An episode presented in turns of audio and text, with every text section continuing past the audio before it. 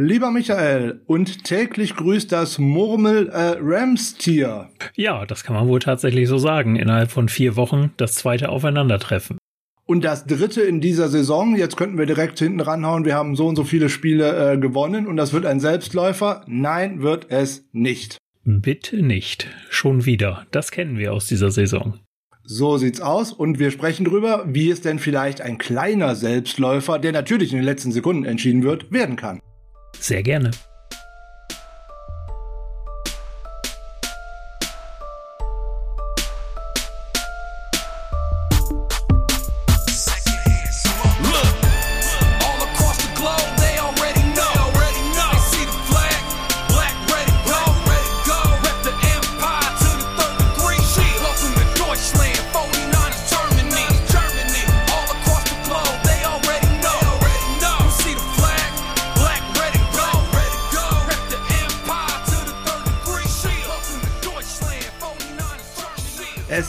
Freitag, Freitag der 28. Januar 2022 und auch freitags ist natürlich Niners Huddle Zeit. Diesmal Niners Huddle Upfront Zeit.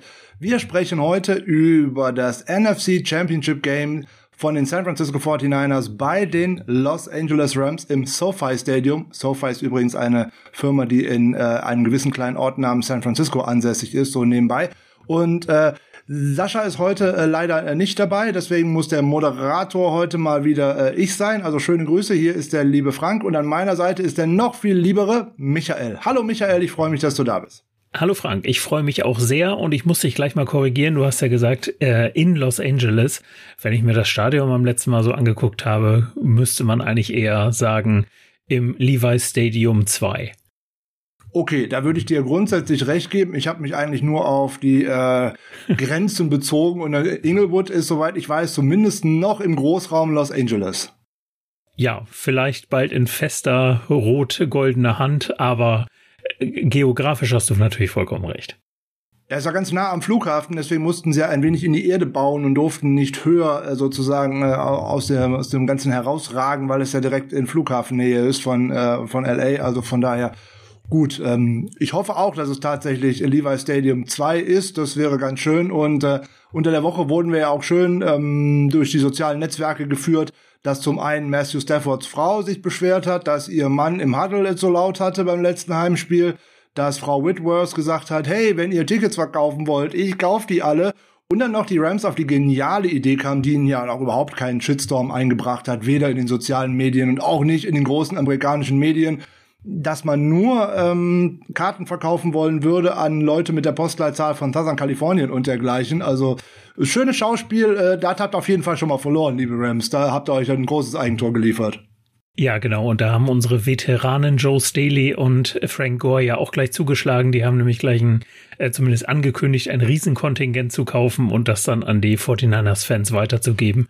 Also insofern, man kann da mit allem reagieren. Aber auch das hatte ich gelesen, ähm, dass dieser Trick der Rams mit dem, ähm, mit dem Postleitzahlenbereich sozusagen auch überhaupt nichts gebracht hätte. Denn es war wohl auch in der letzten, beim letzten Spiel so, dass eine Vielzahl der Fans gar nicht aus San Francisco gekommen ist, sondern schlicht und ergreifend in Los Angeles wohnt und einfach nur 49ers-Fan ist. Also waren es richtige 49ers-Fans aus Southern California und da hilft auch so äh, eine Beschränkung auf den Postleitzahlenbereich nicht. Half ja grundsätzlich nicht, weil Ticketmaster es auch so direkt widerrufen hat, äh, die Nummer, die die Rams sich ja ausgedacht hatten, nach großem medialen und öffentlichem Druck. Und äh, ja, jetzt wissen wir alle, die Chargers sind jetzt nicht unbedingt mit einer großen Fanbase in Los Angeles gesegnet. Und äh, bei den Rams ist das vielleicht ein bisschen mehr, aber auch nicht so wirklich. Die, der Großraum Los Angeles gehört einfach USC. Das ist einfach so. Das ist historisch auch gewachsen. Äh, da haben die Lakers noch eine größere Heimmacht als die Rams. Die müssen die sich da auch erstmal aufbauen durch die vielen Umzüge. Ja, vollkommen richtig. Sie sind ja noch nicht lange da. So sieht das aus. So wieder da, genau. Ne? Man ist ja ein bisschen äh, durch, durch die Lande gezogen und auch beim letzten Mal, wo man vorher schon in Los Angeles äh, beheimatet war, da hat man ja in Anaheim gespielt. Das ist ja nun wirklich nicht Los Angeles. Das ist ja auch ein deutliches Stückchen davor. Und äh, ja, gut, da haben sich auch frühere 49er-Spieler gerne mal drüber lustig gemacht. Wir spielen bei den Anaheim Rams und die haben dann eigentlich immer mehr an äh, Disney und dergleichen gedacht. Aber Okay, ähm, das gehört ja nur in eine ganz andere Zeit. Das war übrigens noch dieses schöne Jahr, äh, das ganze Jahrzehnt, wo die 49ers die Rams nur platt gemacht haben, so von 1990 bis knapp 2000. Also von daher, das war eine schöne Zeit. Aber da knüpfen wir ja gerade dran an und um diese Legacy auszubauen, sind wir ja auch nur schließlich heute hier, weil wir hoffen ja, dass irgendwer unsere guten Tipps noch vorher übersetzt. Richtig, 2018 bis 2021 hört sich auch schon mal sehr gut an, weil seit 2018 äh, haben die Rams kein, keines der sechs Spiele mehr gegen die 49ers gewonnen. So sieht's aus. Jetzt hätte ich noch einen schönen Fakt, der ja ohnehin nicht eintreten wird, aber wir können ihn ja vorher noch mal erwähnen. Die Los Angeles Rams wären das erste Team in der Geschichte der NFL, die ein Conference Championship in ihrem Stadion ausrichten könnten in diesem Stadion würde dann ja anschließend auch der Super Bowl stattfinden. Das hat es noch nie gegeben. Jetzt könnten alle direkt schreien, hey, Moment mal, Tampa Bay hat letztes Jahr als erstes den Super Bowl ausgerichtet. Ja, ist richtig, aber die mussten auch als Auswärtsteam durch äh, die Championship-Runde und haben dort kein Heimspiel gehabt. Also sie waren tatsächlich das erste Team, was ein Heimspiel im Super Bowl hatte. Aber die Rams könnten jetzt sowohl das NFC Championship Game als auch den Super Bowl äh, in ihren eigenen vier Wänden, die sie ja mit den Chargers teilen, ähm, also in geteilten vier Wänden sozusagen, ähm, ausrichten könnten. Aber wir wissen ja, das äh, wird wahrscheinlich nicht stattfinden.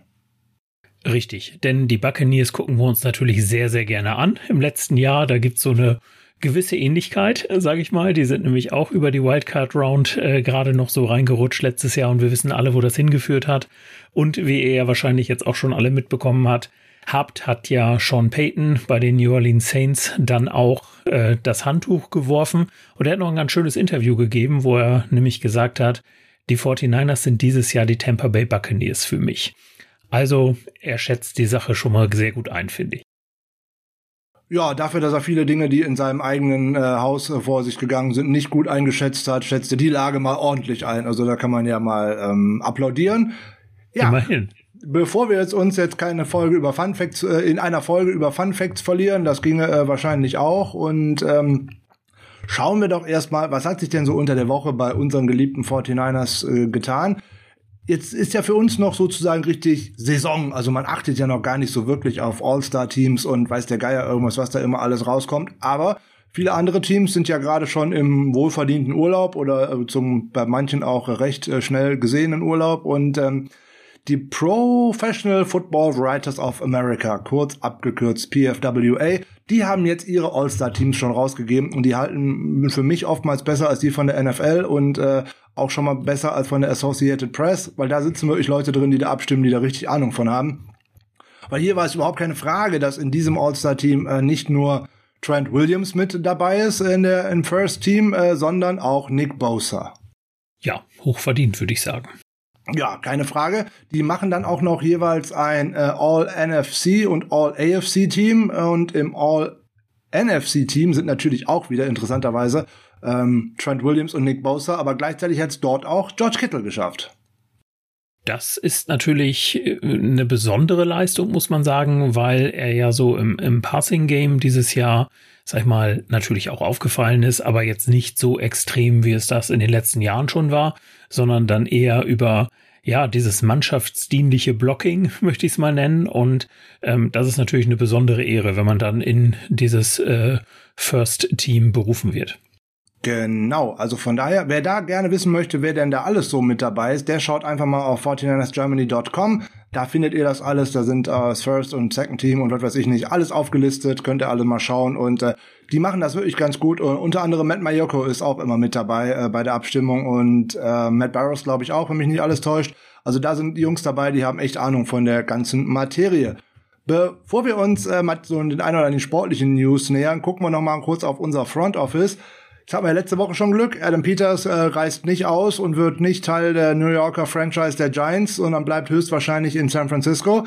Auch Rand Cartoon, der Director of Player Personal, bleibt bei den 49ers, weil die Chicago Bears haben sich aus unserer Sicht natürlich dummerweise für einen anderen äh, General Manager entschieden. Ähm, sie haben nämlich tatsächlich äh, Ryan Pools verpflichtet von den Kansas City Chiefs.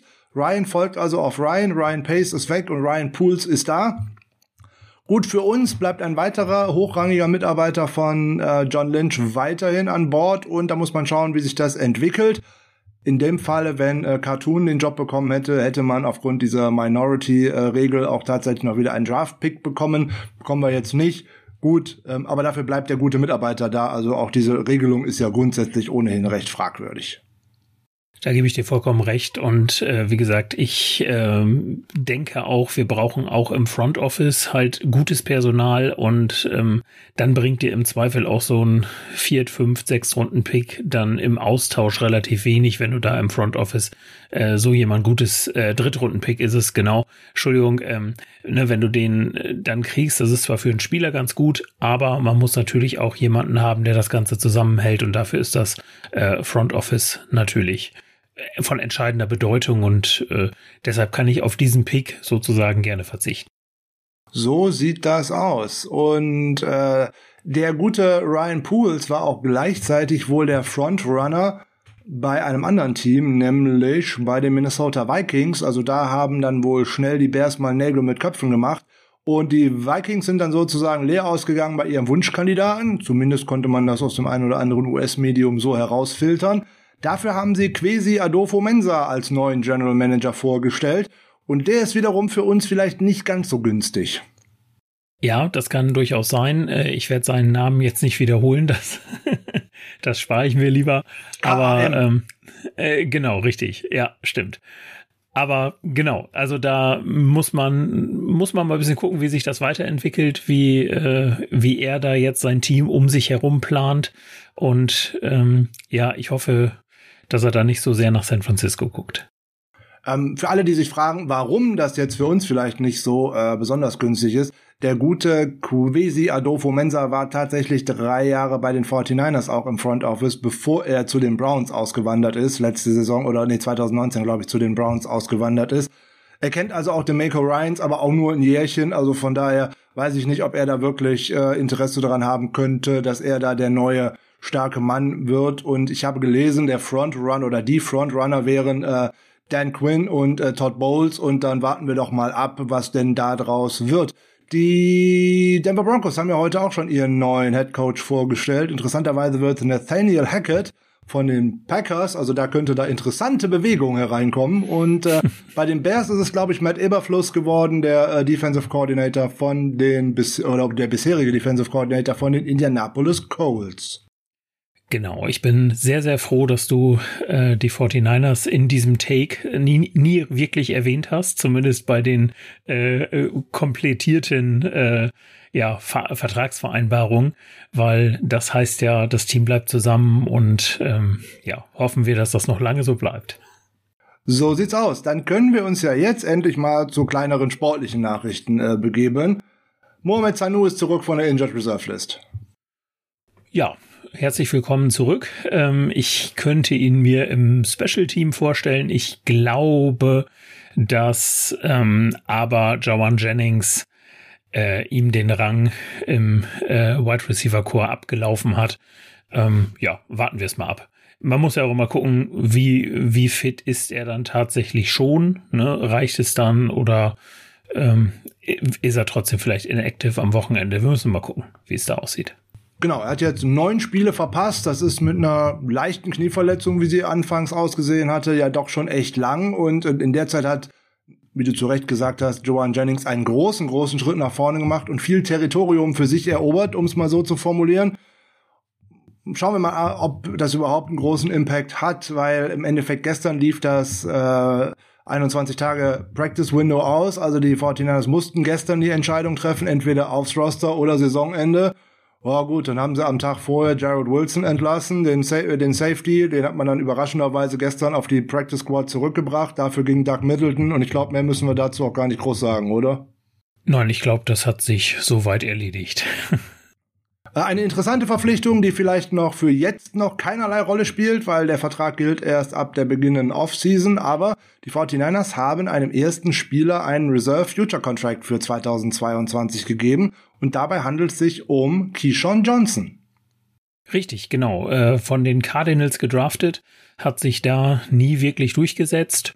Und ja, auf Wide Receiver können wir ja auch durchaus ein bisschen Tiefe äh, gebrauchen. Deswegen kann man sich so einen jungen Spieler auf jeden Fall mal angucken und man hat es ja auch schon häufig genug gesehen, äh, dass wenn ein Spieler in ein anderes Scheme wechselt, äh, dass er dann auf einmal ganz andere Leistungen zeigen kann.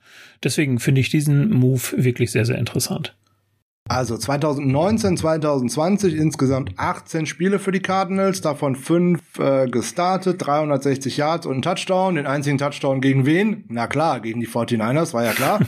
Aber es hat sich gesteigert von Jahr 1 zu Jahr 2. Im Jahr 1 hatte er 2019 nur 50 Prozent der Bälle gefangen, die in seine Richtung geworfen worden sind. In Jahr 2 waren es schon 65,2. Also finde ich ganz interessant, die Verpflichtung. Ähm, da muss man mal schauen, ob er sich dann einen Platz auf dem 53er-Roster äh, erobern könnte.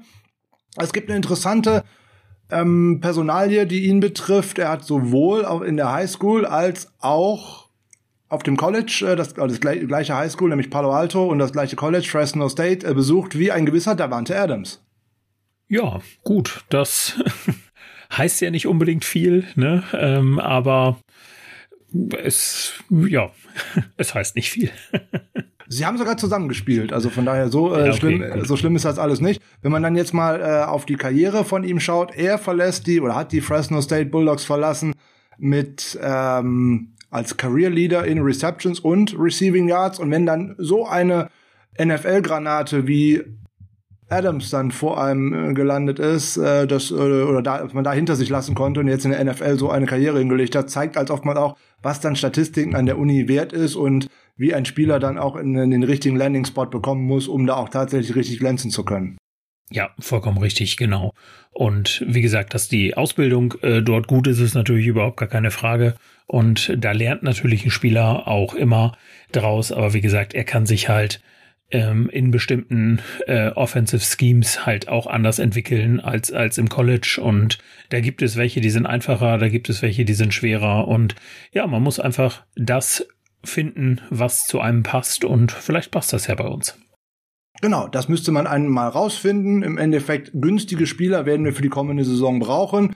90 Mann braucht man ohnehin für die Offseason. Da ist einiges an Beinen gefragt, auch gerade fürs Camp und für die ganzen Rookie-Minicamps und was da auch immer alles noch so kommen wird. Da nimmt man die noch einfach mal mit, dann kann man gucken, hat der eine Chance? Kann der vielleicht sogar auch ein Returner oder irgendwas für uns werden? Vielleicht spielt sowas ja auch mal eine Rolle.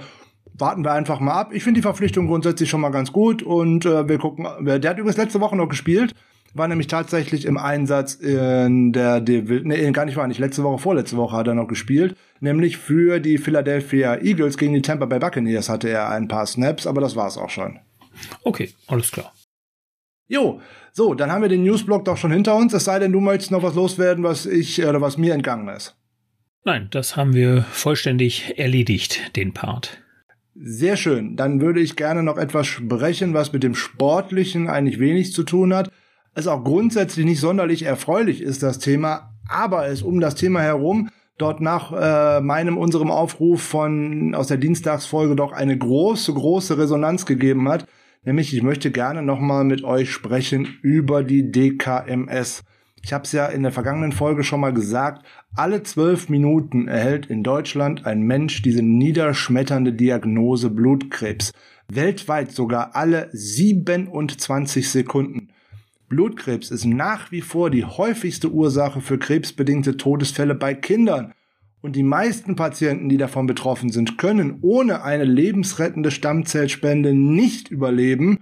Und mit der Suche nach geeigneten Spendern oder Spenderinnen beginnt immer auch natürlich ein Wettlauf gegen die Zeit. Und umso eher so ein Match gefunden wurde, umso eher kann einem Betroffenen geholfen werden. Und es ist ganz einfach, wie man das eigentlich tun kann. Aber bevor ich euch das nochmal erkläre, ich habe da auch eine ganz nette Sprachnachricht dazu bekommen und äh, die möchte ich euch eigentlich auch nicht vorenthalten. Guten Morgen, Frank. Ich habe gerade eben euren Aufruf für die DKMS gehört. Äh, kann ich nur vollstens unterstützen. Ich bin da jetzt registriert, ich glaube seit sieben Jahren und hatte tatsächlich schon das Glück, äh, einer Person in Kanada mit meinen Stammzellen das Leben zu retten. Und ich kann nur alles unterstützen, was in diese Richtung geht. Und ich fand das total klasse eben, dass du diesen Aufruf gemacht hast. Ich habe Gänsehaut am ganzen Körper und äh, ich wünsche dem Rufen und seinem besten Freund, seinem Trauzeugen wirklich alles, alles Liebe, alles, alles Gute. Das kannst du ihm auch gerne weiterleiten. Und ähm, ja, DKMS ganz, ganz wichtig. Das tut nicht weh. Auch die Entnahme ist äh, harmlos. Man kann damit Leben retten und man kann da wirklich was gegen tun, um diesen Scheißkrebs Herr zu werden. Frank, nochmal vielen, vielen Dank für deinen Aufruf. Äh, ich bin gerade echt bewegt. Ich wünsche dir einen schönen Tag. Mach's gut. Ja, das war eine Nachricht von meinem äh, geschätzten oder von unserem geschätzten Hörer Olaf. Cepheus Odom, äh, die Homepage müsst ihr euch unbedingt auch mal anschauen. Äh, da gibt's demnächst auch einen Podcast, da wird auch Heart of Chrome in den ersten Folgen irgendwann mit dabei sein. Ich weiß gar nicht, wer das eingefädelt hat. Äh, müssen wir mal schauen, wer das wohl wieder wohl gewesen sein könnte. Aber ich äh, schweife ab.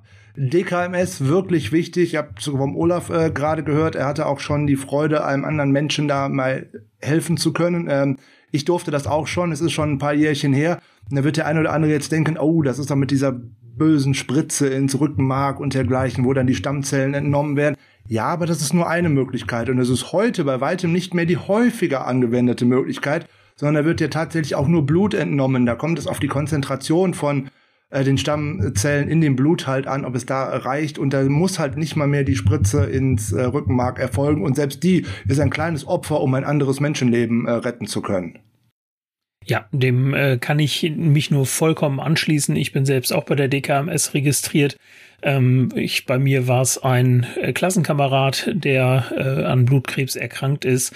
Ähm, für den hat dann äh, hier in Ostfriesland gibt so einen äh, Elternverein äh, krebskranker Kinder, der sowas dann organisiert und der hat eine riesengroße Spendenaktion äh, in so einem Supermarkt ähm, oder so einem Einkaufszentrum dann organisiert, wo ich dann beispielsweise auch gewesen bin. Und ähm, ja, seit deshalb bin ich da seit ungefähr 20 Jahren. Ich hatte noch nicht das Glück, äh, helfen zu können. Aber ich weiß äh, von meinem ehemaligen Klassenkameraden, dass er dann einige Monate später aus Spanien eine Spende bekommen hat, äh, die sein Leben auch deutlich verlängert hat. Äh, letztes Jahr ist es dann leider trotzdem für ihn zu Ende gegangen, aber er hatte, ich habe ihn zwischendurch auch immer noch mal gesehen, äh, trotzdem noch eine schöne Zeit und das ist einfach Leben, was man da schenken kann und insbesondere schenken kann, ohne dass man sich selbst in irgendeine Gefahr begibt. Und äh, deshalb, wir sprechen im Football und auch im Fantasy Football immer gerne von den sogenannten No-Brainers bei irgendwelchen Entscheidungen und ich meine, die Anmeldung bei der DKMS äh, ist auch genauso ein No-Brainer.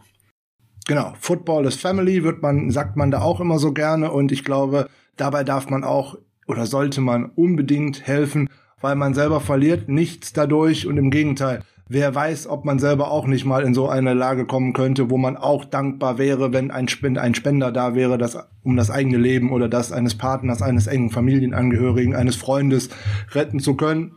Wie gesagt, wie macht ihr das? Ist total einfach. Ihr geht auf die Webseite der DKMS, wird wie beim letzten Podcast auch äh, auf unserer Homepage alles verlinkt, wie ihr das machen könnt. In den Show Notes packe ich das auch wieder mit rein. Es sind im Endeffekt drei Steps. Erster Schritt, erster Schritt ihr bestellt dort so ein äh, Testset. Das kriegt ihr nach Hause geliefert, kostenfrei. Dann nehmt ihr diesen schönen, ähm, diese schöne Stäbchen daraus, macht einen Wangenabstrich, also von der Innenseite der Wange, ne, zweimal, dreimal kräftig von der Innenseite durch und fertig ist fast wie Zähneputzen. Schickt das ganze Ding zurück und dann Hoffnung spenden für Blutkrebspatienten weltweit, weil das ist nämlich schon Schritt drei. Es ist total einfach. Oder wie äh, René Büchner mir bei uns in den 49ers Germany im, äh, in in im Locker Room geschrieben hat, ist Mund auf, Stäbchen rein, Spender sein. Und äh, der Spruch gefällt mir, der war wohl sogar mal äh, der offizielle Werbespruch von äh, DKMS. Ich wiederhole es nochmal. Mund auf, Stäbchen rein, Spender sein. Ihr tut was Gutes damit für euch, aber auch für die Gesellschaft und im Endeffekt für alle. Jeder, der mal in diese Lage kommt, braucht die Hilfe von außen. Und auch hier bin ich auf äh, diese Community, die das hier hört und äh, auch die 49ers Germany total stolz, weil ich weiß, oder ich habe jetzt mal grob geschätzt überschlagen, die Nachrichten, die ich bekommen habe von Menschen, die mir geschrieben haben, dass sie das jetzt gemacht haben, diesen Schritt, da sind wir schon mal über 30. Und äh, wenn wir da jetzt nochmal ein paar draufpacken, umso größer die Chance ist, dass es vielleicht auch für den ähm, ähm, guten Freund vom Ruven schon reicht, aber auch für jeden anderen, für den es reicht, für den ein Match gefunden wird. Genau das ist das so. Match made in heaven. Wir wollen alle so lange wie möglich bei unseren Familien hier bleiben, bei unseren Freunden bleiben und dann, Leute, packt es an, helft auch mit bei anderen. Mund auf, Stäbchen rein, Spender sein.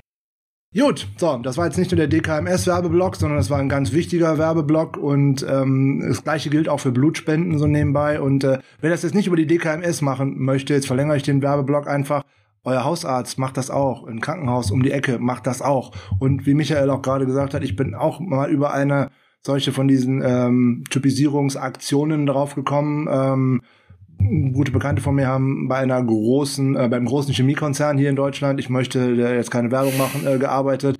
Und da ging halt auch ein, ein Kollege gerade in den Ruhestand und dann, der war gerade irgendwie eine Woche im Ruhestand, da bekam der Diag diese Diagnose. Da haben die damals danach aufgerufen, so, weil ich den um 15 Ecken kannte, so ungefähr, habe ich gesagt, alles klar, da gehe ich eben halt mal in die Kantine von denen, wo diese ähm, Sache drei Tage lang stattgefunden hat. Und da haben die, keine Ahnung, fast 12.000 Leute oder so haben sich da gemeldet und sich da haben typisieren lassen. Sowas gibt's immer wieder. Im Zweifelsfall auf sowas achten oder wie gesagt, lasst euch die Testsets einfach nach Hause schicken. Es ist so easy, es kostet euch nichts und äh, im Zweifelsfall könnt ihr einem anderen Menschen das Leben retten. So ist es. Apropos Leben retten, NFC Championship Game. da gab's jetzt keine gute Überleitung, also muss ich jetzt irgendwie ja. eine finden und äh, ja, vielleicht nicht so spannend wieder. Das, so wie die letzten Spiele. Das ist ja dann doch am Ende immer wieder mit hohem Puls und so weiter. Äh, also, vielleicht hören die 49ers es und machen es jetzt einfach am Ende des dritten Viertels zu und äh, wir brauchen uns keine Gedanken mehr machen. Ich glaube irgendwie nicht. Ich würde es ja. auch bevorzugen, aber ich kann es mir irgendwie nicht vorstellen. Wenn wir noch einmal kurz zurückblicken auf letzte Woche und auf die vier äh, Divisional Round Games schauen, ich glaube, es gab noch kein Wochenende in der NFL, in der Divisional Round, was so dermaßen spannend war wie das letzte, oder? Ja, stimme ich zu. Also es wurde ja auch immer wieder vom besten äh, Playoff-Wochenende aller Zeiten gesprochen. Und ja, es war kein Spiel, was, äh, oder jedes Spiel wurde im letzten Drive entschieden. Und ja, das ist natürlich äh, total spannend und äh, ich glaube, über Overtime-Regeln und so weiter unterhalten wir uns jetzt lieber nicht. Das könnte ausarten, aber ähm, ja, es war einfach das perfekte, spannende Wochenende. Und das ist natürlich dann auch so ein bisschen das, was ich nach dem Sieg der 49ers gedacht hatte dieser, dieser Sieg bei den Packers, der gibt dir jetzt einiges an Energie und weil du es da in der letzten Sekunde sozusagen nochmal rund rumgerissen hast oder dann den Einzug geschafft hast, dass du da top motiviert bist, aber für die Rams gilt im Grunde genau das Gleiche. Ähm, Vielleicht ein bisschen anders, weil die es am Ende geschafft haben, dann doch nicht zu verlieren, wonach es ja erst noch ein bisschen aussah. Aber ja, diese Motivation wird einfach äh, an allen Stellen da sein und äh, das verspricht auf jeden Fall auch ein sehr, sehr spannendes Championship-Wochenende. Ja, insgesamt sind diese vier Partien bei einem Punkteunterschied von 15 Punkten lediglich insgesamt von allen vier Partien entschieden worden das vorherige Minus oder der, der wenigste oder die, naja, oder der größte, der wenigste Abstand, was das waren aus 2006, da waren es nämlich 18 Punkte. Also so weit, viel weiter nach unten geht nicht. Also es geht ja maximal, wären ja im Endeffekt jeweils nur mit dem Safety. Das ist ja dann doch relativ viel. Oder mit einem geblockten Field Goal oder irgendwie sowas. Mhm. Also das sind ja alles so Dinge, was ja wirklich echt unwahrscheinlich ist. Und ähm, wirklich sehr, sehr spannend. Und zum ersten Mal seit der Saison 2010 sind auf beiden Seiten die First Seats auch tatsächlich rausgefallen. Genau, das hat es auch lange Zeit nicht gegeben. Und äh, insofern natürlich auch, äh, auch spannend. Das hat 19, 1978, äh, 1979, 2008 und 2010 äh, das letzte Mal äh, gegeben. Ich habe jetzt ehrlich gesagt äh, arbeitsbedingt es nicht geschafft, es mal nachzugucken, wer dann am Ende die Teams waren, die sich dann im Super Bowl durchgesetzt haben. Aber es ist natürlich auch schon mal wieder was Besonderes. Und ich hatte ja auch, muss ich zugeben, damals 2019 so ein bisschen Angst äh, wegen der Bye Week der 49ers, ähm, weil ich einfach immer so das Gefühl hatte, und ich glaube, das könnte auch den Packers ein bisschen zum Verhängnis geworden sein am Wochenende, die waren halt raus. Also im letzten äh, Regular Season Spiel haben sie ja auch schon nicht mehr so richtig spielen müssen und dann nimmst du dich vielleicht schon ein bisschen zurück und dann spielst du ein Wochenende nicht. Und dann musst du auf einmal wieder ran und dann in dieser Kälte, klar, das kennen die natürlich in gewisser Art und Weise, aber ähm, da dann wieder ran zu müssen und dann gegen ein Team, was im Grunde schon eine, zwei Wochen länger in den Playoffs spielt, muss man ja sagen, das letzte Spiel gegen die Rams waren ja im Grunde auch schon Playoffs. Also das weiß ich nicht, ob dieser, äh, ob diese Bye Week immer ein Vorteil ist. Also wenn du jetzt ähm, so wie die 49ers beispielsweise relativ früh in der Saison deine Bye Week hattest, dann vielleicht schon. Aber wenn du dann so wie in 2019 waren wir, glaube ich, in Woche 11, wenn ich das richtig im Kopf habe, also dann ist es auch wieder sehr, sehr dicht dran sozusagen. Und da würde ich eigentlich immer lieber diese, ähm, ja, diese, diese Spielpraxis dann mitnehmen und nicht unbedingt diese, diese Bye Week. Aber gut, man kann sehen, wie es ist. Das Wildcard-Wochenende ist auch eins, wo man ausschalten kann. So sieht's aus. Man kann natürlich ja. weiterkommen, man kann ausscheiden oder man kann am Sessel sitzen und zuschauen, weil man weiß, man ist nächste Woche dabei. Oder du liegst schon am Strand, weil du hast es gar nicht geschafft in die Playoffs. Also von daher, das ist natürlich viele Möglichkeiten. Und es ist eine, trotzdem wieder auch eine, noch eine sehr historische Runde, weil das gab es bisher erst zweimal in der NFL, dass drei Auswärtsteams in der Divisional Round tatsächlich den Einzug in die Championship Games geschafft haben. Es war vorher nur 1971 und 2008. Ja, also es wird Geschichte geschrieben. Mal gucken. Geschichte ist natürlich auch so eine Sache. Wir haben jetzt auf in, sowohl in der AFC als auch in der NFC jeweils ein Team dabei, was sozusagen den großen Turnaround schon geschafft hat, weil denn sowohl die Cincinnati Bengals als auch die San Francisco 49ers waren letztes Jahr am Abschluss der letzten Saison auf dem vierten Platz in ihrer Division und sind sozusagen jetzt nur noch einen Step entfernt vom Super Bowl. Ja, ich äh, er, äh, erwähne meine äh, Prediction nochmal, meine Super Bowl Prediction. Und ich kann sagen, bis auf das Rams Buccaneers Spiel hatte ich bisher keinen Fehler drin. Mal gucken, ob sich die 49ers in zwei Wochen tatsächlich gegen die Bengals durchsetzen. Ja, das wäre ja rein geschichtlich ohnehin eine sehr schöne Runde. Ich meine, die ganze 49ers Dynasty hat mal damit angefangen, dass man die Cincinnati Bengals im Super Bowl geschlagen hat. Warum jetzt nicht weiter? Könnte natürlich auch sagen, es könnte sich auch für die Bengals mal ein, äh, sozusagen mal das Ganze mal rund werden, nämlich dass sie die 49ers dann schlagen würden. Aber dazu müsste man ja erstmal in den Super Bowl kommen. Aber alleine, dass diese beiden Teams diese Möglichkeit haben, dadurch, dass man im Jahr davor noch auf dem vierten Platz ihrer Division ist, und für die 49ers ist es ja noch äh, besonders lustig eigentlich, weil man hat ja die Division jetzt nicht gewonnen oder dergleichen. Ne? Man könnte äh, im schlimmsten Falle oder im besten Fall für die 49ers könnte man als Super Bowl Champion in die neue Saison gehen und hätte einen relativ leichten äh, Schedule vor sich, weil man erstmal nur gegen die Drittplatzierten der anderen Division spielen muss. Ja, vollkommen richtig. Und man ist ja, wie gesagt, auch nur Dritter geworden. Ne? Also insofern äh, ist das natürlich auch nochmal eine Besonderheit in diesem Jahr. Interessanterweise haben das vorher vier Teams geschafft, in den Super Bowl zu kommen, die einem Jahr vorher auf Platz vier äh, in ihrer Division gestanden haben. Das waren 2001 die New England Patriots, 2003 die Carolina Panthers, 2009 die New Orleans Saints und 2017 die Philadelphia Eagles. Die aufmerksamen Zuschauer bzw. Zuhörer werden es jetzt schon rausgefunden haben. Bis auf die Carolina Panthers haben alle drei anderen den Super Bowl gewonnen. Ja, hört sich gut an. Grundsätzlich äh, sind wir sofort dabei, oder? Ja, definitiv. Also was solche Statistiken angeht, äh, habe ich da überhaupt nichts gegen. Ja. Ja, wir können noch ein bisschen äh, weitermachen. Wir haben ja schon gesagt, das äh, Finale äh, dieses Jahr wird im SoFi Stadium äh, stattfinden, obwohl die NFL wohl hinter verschlossenen Türen aufgrund der ein oder anderen Covid ähm, Auswirkungen womöglich auch einen Ersatzspielort noch äh, in, in petto haben muss.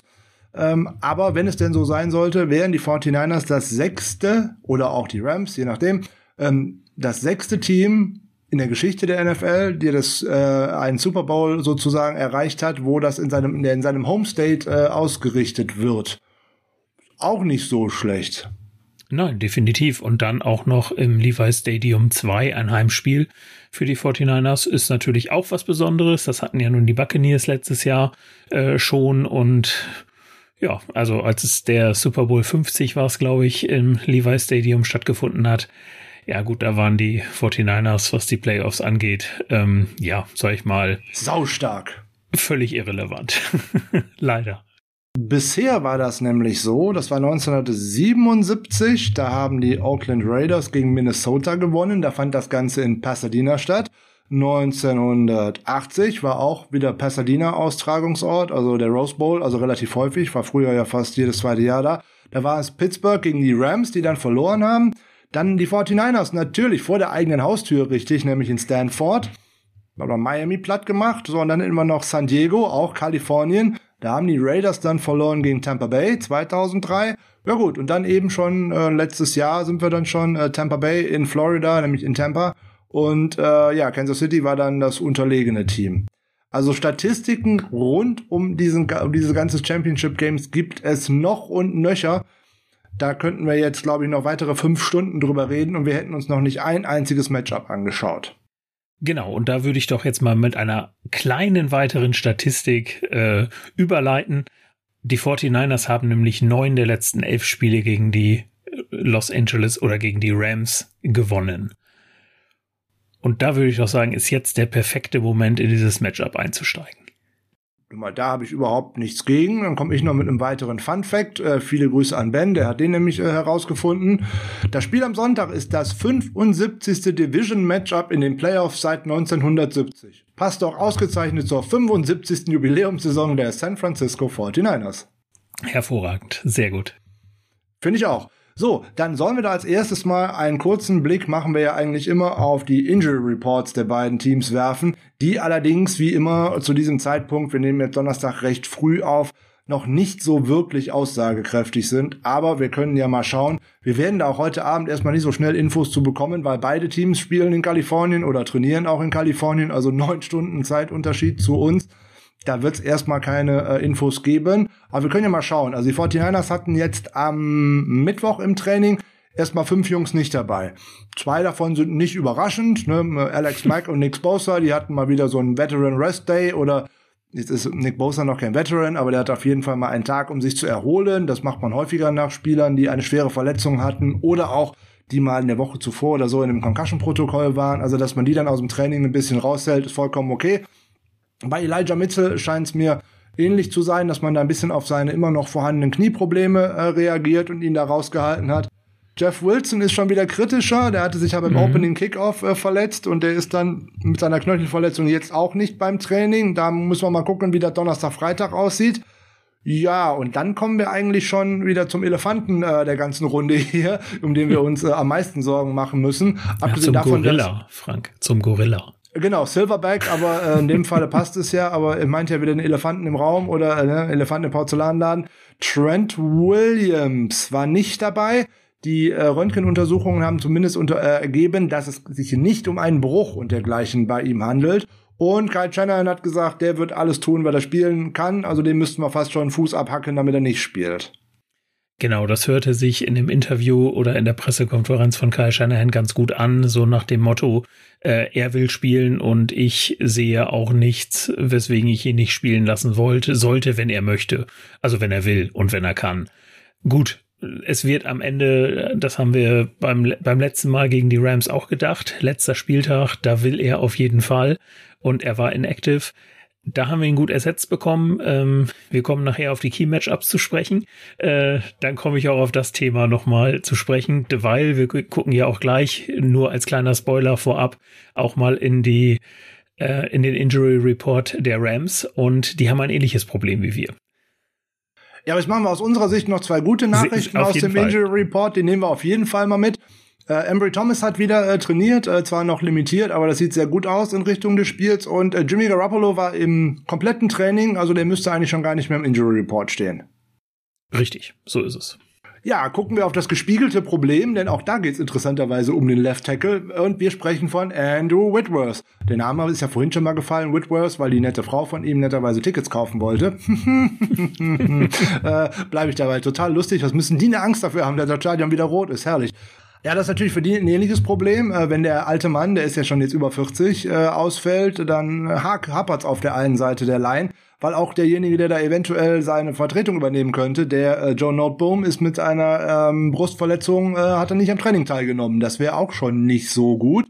Aber da muss man natürlich abwarten, wie da auch äh, die Woche verläuft und ähm, ich denke da auch eher, der war jetzt limitiert im Training. Offensive Liner sind zumeist härter im Leben als die meisten anderen, die da so in diesem Sport rumlaufen. Und ich sag's ja immer wieder, zu diesem Zeitpunkt der Saison gibt es da keinen, der hundertprozentig fit ist. Selbst der Clipboard Jesus hat wahrscheinlich schon irgendwie äh, Tennisarm oder so, weil er das Clipboard festhalten muss oder so. Auch der ist nicht mehr hundertprozentig fit. Ja, vollkommen richtig. Ähm, das denke ich auch. Und es ist ja auch, sind ja auch völlig andere Bewegungsabläufe und du musst ja auch nicht über einen halben Platz rennen als O-Liner. Äh, zumindest, ja gut, Trent Williams macht das regelmäßig, aber ich sag mal so, äh, bei den, bei den Rams sieht man es jetzt nicht so oft. Und ja, dann ist natürlich, die sind natürlich die Voraussetzungen auch ganz anders, ähm, wo du dann sagst, ja, das kann mein Körper jetzt oder das kann mein Körper nicht. Ne? Vollkommen richtig. Interessant wird zu beobachten sein, ob Taylor Rapp aus dem äh, Concussion-Protokoll äh, herauskommt. Den Safety bräuchten die Rams und wir eigentlich auch, weil man über den gut angreifen kann, aus meiner Sicht. Ähm, noch interessanter ist eigentlich in der Offense, äh, Van Jefferson hat eine Knieverletzung, hat nicht trainiert. Den, das ist auch eine Matchup-Waffe, die würden wir auch später auf jeden Fall noch zu sprechen kommen. Also zumindest aus meiner Sicht. Ja, das denke ich auch. Werden wir tun. Gut, dann würde ich doch sagen, den Blick auf die Verletztenliste ins Lazarett ähm, beenden wir jetzt hier an dieser Stelle und verweisen dann schon mal auf 1946 Live am Samstag, weil da wissen wir definitiv mehr in der Live-Webshow auf YouTube, also auf dem 49ers YouTube-Channel, auf dem 49ers Germany YouTube-Channel oder auf dem 49ers Twitch-Channel oder eben über den 49ers Germany Facebook-Channel. Mein Gott, so viele Channels, das ist ein absoluter Hammer. Ähm, da könnt ihr uns ab 1946 äh, live verfolgen, können uns doch gerne wieder Fragen stellen. Und da wissen wir natürlich auch deutlich mehr, was denn bis dahin alles so ähm, passiert ist. Und dann können wir da natürlich noch ein größeres Update zu unterbringen. So ist es. Sehr schön, sehr schön. Bist du denn da am Samstag wieder mit äh, an Bord im Vergleich zu letzter Woche? Ich habe dich schmerzlich vermisst. Ich weiß, ich habe euch aber zugeguckt äh, von außen und ich kann noch nicht ganz sagen, ob es bei mir dieses Mal klappen wird. Äh, die Zeichen stehen gerade nicht ganz so gut, aber vielleicht schaffe ich es mal kurz vorbeizugucken oder sowas. Ähm, mal schauen. Ich freue mich auf jeden Fall über jede Minute, in der du uns bereicherst und von daher hoffe ich, ich drücke die Daumen, dass das auf jeden Fall klappt, weil das bis jetzt die zwei Ausgaben, die wir gemacht haben vor den beiden Playoff-Spielen, es waren sehr, sehr äh, interessante und unterhaltsame äh, Stunden und sie waren auch sehr kurzweilig. Von daher, Frank hat auch schon wieder einen Überraschungsgast vorbereitet für Samstag. Verrate ich auch keinem von den anderen, der dabei ist. und vielleicht kriege ich sogar noch einen zweiten. Ich arbeite dran. So, also jetzt zum 49ers gegen Rams. Ja, großer Vergleich. Ähm, ja, was sollen wir erzählen? Ne? Wir könnt ja gerne in die vorherigen äh, Ausgaben zu den Rams hineinschauen und täglich grüßt das Murmeltier äh, und täglich grüßt das Rams-Tier. Das Lamm nämlich, ähm, wir spielen ja häufig gegeneinander, schon alleine NFC West zweimal pro Jahr und ähm, ja, jetzt treffen wir zum dritten Mal aufeinander. So viel hat sich nicht getan. Aber es lohnt sich natürlich weiterhin immer mal so auf den äh, Head-to-Head-Vergleich zu schauen. Es treffen da natürlich Mannschaften aufeinander, die sich zum einen sehr, sehr gut kennen, deren Coaches sich noch viel besser kennen und wo der eine Coach über den anderen Coach sagt, er ist nicht in meinem Kopf. ja, Vollkommen richtig. Also wie gut die beiden sich verstehen, das hat man ja am Anfang der Saison äh, schon gesehen. Wir haben, glaube ich, auch mal in einer äh, unserer Off-Season-Folgen darauf verwiesen, auf dieses äh, großartige äh, Interview, was ähm, Peter Schrager äh, gemacht hat. Der hat ja einen eigenen Podcast äh, mit der Flying Coaches Podcast, genau. Und äh, mit Sean McVay und da war dann halt äh, Kyle Shanahan zu Gast. Also das ist zeitlos aus meiner Sicht. Ähm, hört da auf jeden Fall noch mal rein, falls ihr das noch nicht gehört habt. Da merkt ihr mal, auch was, was für, für Freunde die beiden im Grunde sind, trotz dieser Rivalität. Und ich glaube, die ärgern sich so dermaßen, dass die in der gleichen Division oder in der gleichen Conference spielen. Weil ich glaube, wenn Sean McVay jetzt in der AFC wäre, ich glaube, die würden sich gegenseitig so helfen und äh, Sachen miteinander absprechen, dass das die, die Teams dann noch mal ein Level weiter nach oben bringt. Aber ja, dafür ist Sean McVay auch zu gut, dass man davon ausgehen könnte, dass er jetzt irgendwie demnächst von den Rams entlassen wird und irgendwo in der AFC äh, anheuert. Ich glaube nicht, aber äh, auf jeden Fall zwei wirklich sehr, sehr interessante Coaches. Definitiv, ähm, zwei sehr erfolgreiche Coaches. Jetzt ist äh, Shanahan tatsächlich mal ausgeglichen in der Bilanz. 43 Siege, 43 Niederlagen. Das muss man natürlich noch ihm zugute halten. So 2017 und 2018, das war natürlich schon zwei äh, Spielzeiten mit dem, naja, horrend schlechtem Rekord, wo man natürlich hinterherläuft hinter der Musik. Da hat man aber auch einen ganz schlechten Kader übernommen. Der gute Sean McVay hatte echt gute Voraussetzungen, als er in LA angekommen ist, weil er hatte eigentlich schon äh, seinen Quarterback, er hatte äh, seinen Star in der Defense und äh, die Rahmenbedingungen stimmten schon. Da musste man das eine oder andere Rädchen drehen. Jetzt hat er mit Matthew Stafford einen anderen Quarterback, äh, aber auch mit Jared Goff war er ja schon einmal im Super Bowl. Und jetzt duellieren sich sozusagen zwei Coaches, die ja beide aus dem Coaching äh, Tree von Mike Shanahan entstammen, jetzt um ihren jeweils zweiten Einzug in den Super Bowl. Richtig, mal gucken, wer es von den beiden schafft. ja, genau. Der dritte äh, aus diesem äh, Coaching Tree der Wash damaligen Washington Redskins, äh, der Herr Lafleur, der hat ja jetzt Urlaub und darf zugucken und äh, sich darüber Gedanken machen, ob Aaron Rodgers nochmal für ihn den Ball wirft oder nicht. Also das sind schon äh, interessante äh, Verstrickungen, die es da gibt, weil das ist ja sozusagen der dritte Buddy, äh, die sich sehr gut verstehen und ähm, ja, der einzige, der es bis jetzt aus diesem Coaching Tree noch irgendwie mal in die AFC geschafft hat, der sitzt ja in New York äh, mit Robert Sala und äh, da sitzt ja der andere Lafleur. Also von daher schauen wir mal, wie sich das in den nächsten Jahren äh, weiterentwickelt. Jetzt will ich die äh, guten Jets nicht sofort in den Super Bowl reden, aber wenn man die in Ruhe arbeiten lässt äh, mit den äh, Coaches, die da sind, könnte ich mir vorstellen, dass die über kurz oder lang, wenn vielleicht die Josh Allen-Ära auch nicht so lange dauert, äh, vielleicht auch mal wieder da eine Division gewinnen könnten. Aber das ist ganz, ganz weite Zukunftsmusik. Das stimmt, ja. Ja, schauen wir auf die Teams, die gegeneinander antreten. Die großen bestimmenden Namen auf beiden Seiten, die Quarterbacks natürlich, Jimmy Garoppolo gegen Matthew Stafford, die Running Backs, Elijah Mitchell gegen Sonny Michel oder halt jetzt auch Cam Akers. Natürlich Cooper Cup gegen Debo Samuel steht ja völlig außer Frage. Ja, auch die Tight Ends, ne? Tyler Higby gegen George Kittle, da dürfte der Vorteil eigentlich bei uns liegen. Aber da sind viele, viele interessante Namen dabei. Auf der anderen Seite dann haben wir noch Brandon Ayuk gegen äh, Ben Jefferson oder Odell Beckham. Und natürlich, wenn man dann noch auf die Defensivseiten schaut, da finden wir bei den 49ers so Eric Armstead, der vielleicht in der Form seines Lebens ist, ein Nick Bosa, der vielleicht in der Form äh, seines Lebens ist. Gucke ich aber auf die andere Seite, da sehe ich aber auf einmal einen Aaron Donald, der immer gut ist. Dann sehe ich Von Miller, der jetzt da richtig angekommen ist und zumindest im Pass Rush wieder richtig, richtig stark ist. Ähm, dann sehe ich da so einen äh, Cornerback, den ich persönlich nicht so sehr gerne mag, aber bei dem ich auch durchaus Chancen sehe, dass man über ihn gewinnen kann. Das haben andere Teams nämlich auch äh, am vergangenen Wochenende gezeigt, dass das durchaus geht. Also da sind schon viele, viele Spieler dabei, die aktuell zur Spitzen- und Top-Kategorie in dieser Liga gehören. Ja, definitiv. Und das macht natürlich so diese, äh, diese Key-Matchups dann auch aus, beziehungsweise einfach, ja, die Frage, was muss, müssen die 49ers tun, um zu gewinnen? Was müssen die Rams tun, um zu gewinnen? Und da haben wir einfach, äh, ja, durch diese, diese Klasse, die da auf dem Platz steht, äh, einfach eine Situation, die auf jeden Fall ein sehr, sehr spannendes Spiel äh, verspricht. Und ja, das werden wir uns jetzt im Detail mal angucken, würde ich vorschlagen. Ja, wir gucken noch einmal kurz auf die Statistik der beiden äh, rivalisierenden Franchises gegeneinander. Es gab schon 145 Spiele. Also wer da immer sagt, unser größter Rivale sind die Seahawks, nee, ganz sicher nicht. Ähm, also die Los Angeles Rams in diesem Falle sind es und äh, die 49ers führen in der Serie mit 75 Siegen bei drei Remis und 67 Niederlagen. Und in der Postseason ist man sagenhafterweise bis jetzt einmal aufeinander getroffen. Da haben die Rams auch eine grandiose Regular Season gespielt und dann äh, kamen sie gegen die 49ers, sind 3 zu 0 in Führung gegangen und wurden dann mit 30 zu 3 vom Platz gefegt. Würde uns jetzt auch gefallen für Sonntag, beziehungsweise für äh, den frühen Montagmorgen hier in Deutschland, ist aber doch eher unwahrscheinlich. Würde meine These allerdings stützen, dass es nach dem dritten Viertel schon vorbei wäre. hätte ich äh, grundsätzlich überhaupt nichts geben. Äh, die 49ers sind zum 16. Mal im NFC Conference Championship Game. Das ist seit 1980 Rekord. Das hat kein anderes Team äh, so häufig geschafft seit 1980.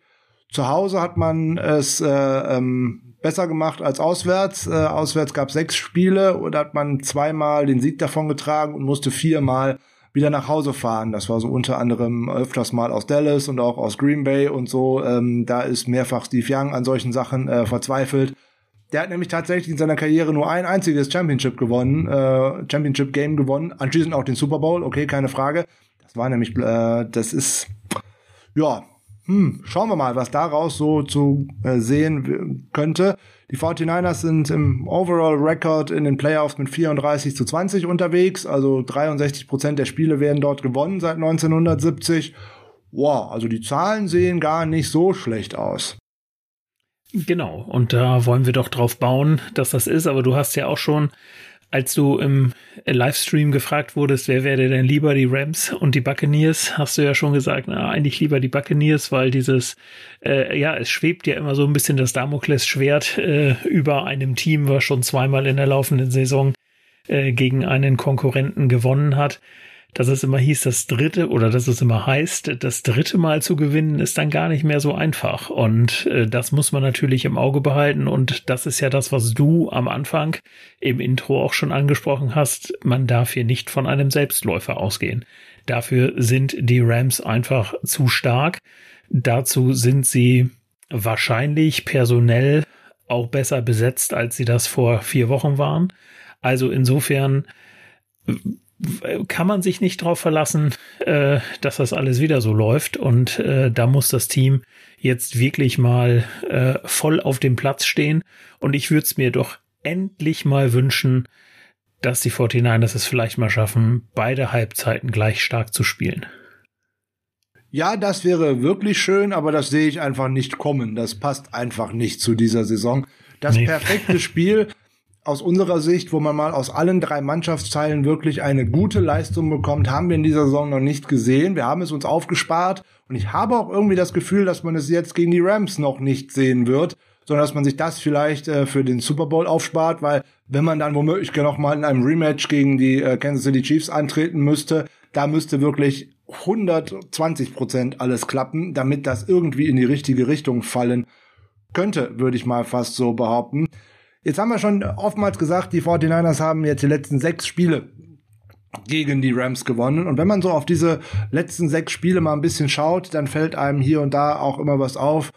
Die Rams äh, sind da eigentlich immer mit einer relativ, mit einem relativ gleichen Personal unterwegs gewesen, nämlich auf der einen Seite immer mit äh, Jared Goff, auf der anderen Seite meist Aaron Donald und dann halt ein bisschen Surrounding Cast sozusagen, während bei den 49ers immer relativ viel, ja, im Fluss war, nennen wir es mal so.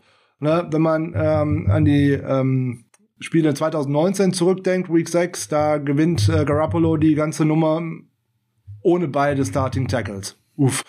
Äh, schaue ich nochmal wieder auf das zweite Spiel äh, 2019, da musst du ganz zum Schluss äh, zweimal bei dritten und 16 durch die ganze Nummer durchmarschieren beim letzten Drive.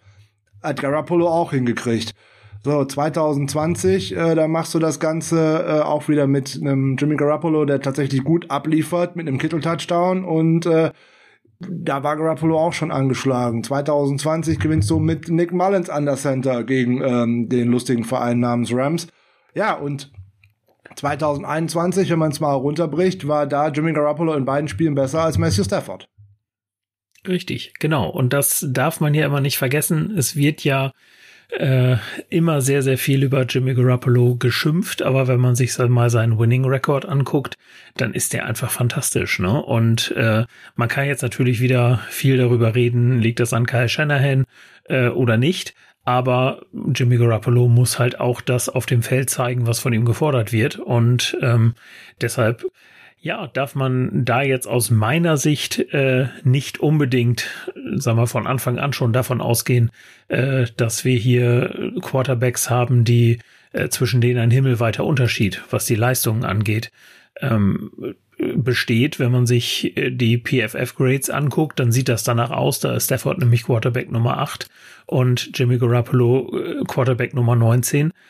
Aber so sehe ich das nicht, weil ähm, ja, Jimmy Garoppolo einfach super ins Scheme passt und das Scheme wie für ihn gemacht ist und er da natürlich seine Gefährlichkeit auch darstellt, wie der Winning Record ja nun mal zeigt. Ja, diejenigen, die immer behaupten, ein äh, Jimmy Garoppolo liefert nur, weil er das Scheme von äh, Kyle Shanahan hat, die könnten auf der anderen Seite auch sagen, äh, ein Jared Goff stand im Super Bowl mit dem Scheme von Sean McVay und auch ein Matthew Stafford äh, hat also sozusagen im Herbst zu seiner Karriere nochmal einen Schritt nach vorne gemacht, weil er natürlich jetzt auch von diesem Scheme von einem gewissen Sean McVay äh, profitiert. Das wird dort aber witzigerweise dann nicht so wirklich erwähnt, sondern da wird eher auf individuelle Klasse oder irgendwie so etwas äh, gerade abgestimmt. Und da sehe ich eigentlich persönlich nicht, dass die individuelle Klasse von Matthew Stafford so um vieles höher ist als Jimmy Garoppolo. Der hat in den letzten vier Spielen dreimal einen Pick Six geworfen. Ja, aber hätte bei Jimmy Garoppolo auch passieren können. Hat er aber nicht. Ja, da war auch die eine oder andere Interception dabei, keine Frage. Aber das ist auch immer die Sache. Wenn ich, wenn er liefern muss, dann hat er es in den letzten Wochen eigentlich immer getan, nämlich dann, wenn es drauf ankam, ne, die zwei Minuten vor der Halbzeit, die zwei Minuten vor Spielende oder auch in der Overtime wie in äh, Cincinnati. Bring dein Team in die Position, dass du gewinnen kannst. Ich habe es ja die Woche vorgelesen, diese Murder-Stats, die da auch der gute Josh Allen jetzt hingelegt hat in den Postseason-Spielen und dergleichen oder auch im letzten Spiel. Ja, was bringen mir denn 450 Yards und 17 Touchdowns meinetwegen? Der einzige Stat, der am Ende des Tages interessiert, ob ich mit erhobenem Kopf und erhobenem Daumen und dergleichen runtergehe oder ob ich halt mit einem gekniffenen, einem gekniffenen Schwanz in die Kabine schleiche. Das ist der einzige Stat, der zählt, win or lose. Genau, guck dir einfach die statistischen Werte von Jimmy Garoppolo beim Spiel gegen die Packers an. Die waren unterirdisch, möchte ich, möchte ich es mal sagen. Ja, und am Ende hat man gewonnen und das ist das, was zählt. Vollkommen richtig. Genau, wer das Spiel nicht gesehen hat, der wird sagen, oh Gott, was ist denn das für eine grauenhafte Vorstellung, ne? 11 von 19 oder irgendwie sowas. Ja, aber wo es drauf ankam in der zweiten Halbzeit, hat er mal als der na, vermeintlicher MVP, der hat nur noch 55 Yards auf die Reihe gekriegt durch die Luft. Jimmy Garoppolo waren zwar auch nur 88, das mag ja sein, es ist nicht so viel mehr, aber beide Quarterbacks hatten zum Schluss des Spiels die Möglichkeit, mit einem Game-Winning Drive das Spiel nach Hause zu bringen.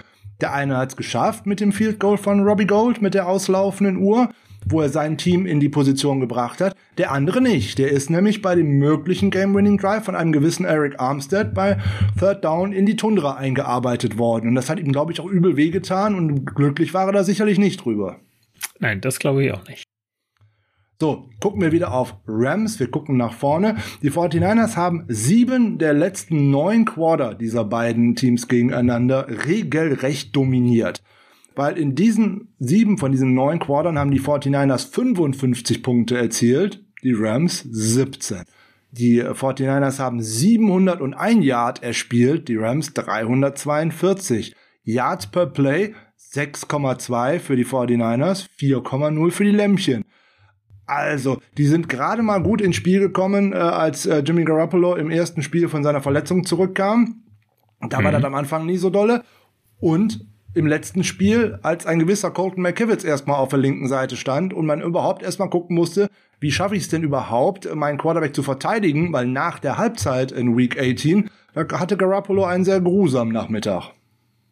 Ja, vollkommen richtig. Das ist dann auch schon ein, und ich denke, Frank, da können wir jetzt auch gut, gut weitermachen, dass wir jetzt einfach in unsere Offense mal reingucken äh, und in die O-Line und in die Matchups, die da warten. Und das ist einer der, der wichtigen Punkte. Ich habe es ja eben schon mal angesprochen. Ähm, vielleicht ja, drehe ich das Ganze jetzt mal so ein bisschen in beide Richtungen, weil aus meiner Sicht eins der Key Matchups zwar kein direktes Matchup ist, aber jeweils die Left Tackle Position. Äh, wir brauchen einfach ganz dringend Trent Williams wieder.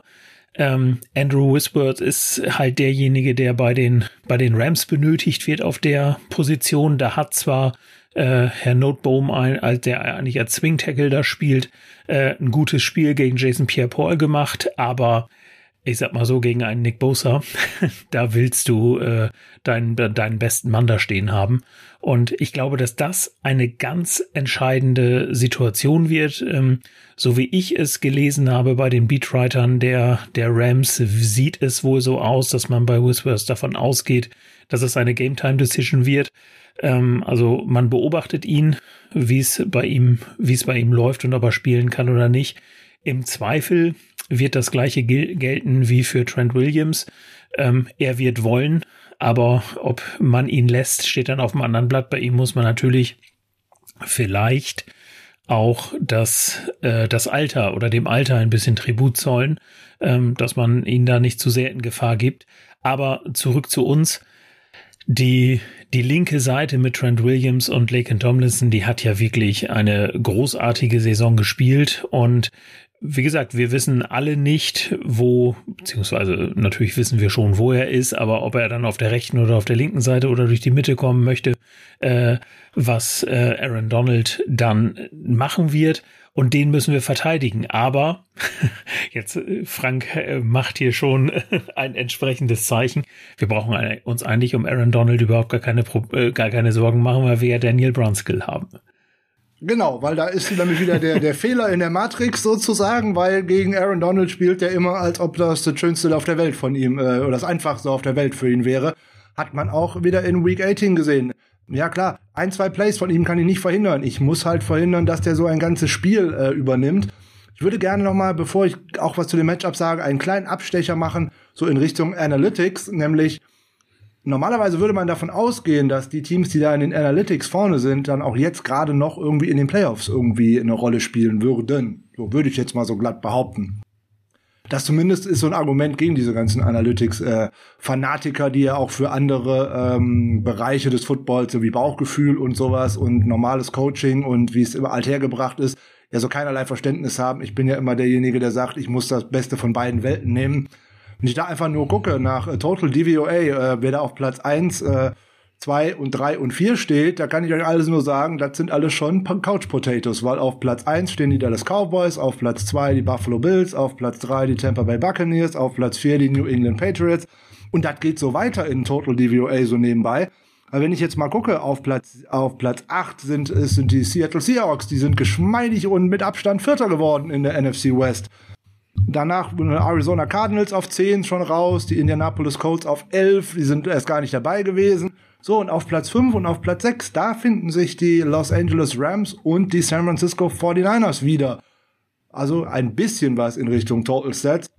Noch lustiger ist der Blick eigentlich, wenn man auf die offensive Seite des Balls schaut, also die DVOA-Ratings für die Offense, weil neben Tampa Bay und äh, Dallas ist da unter anderem mit weit vorne Seattle, eine völlig ineffektive Offense aus meiner Sicht.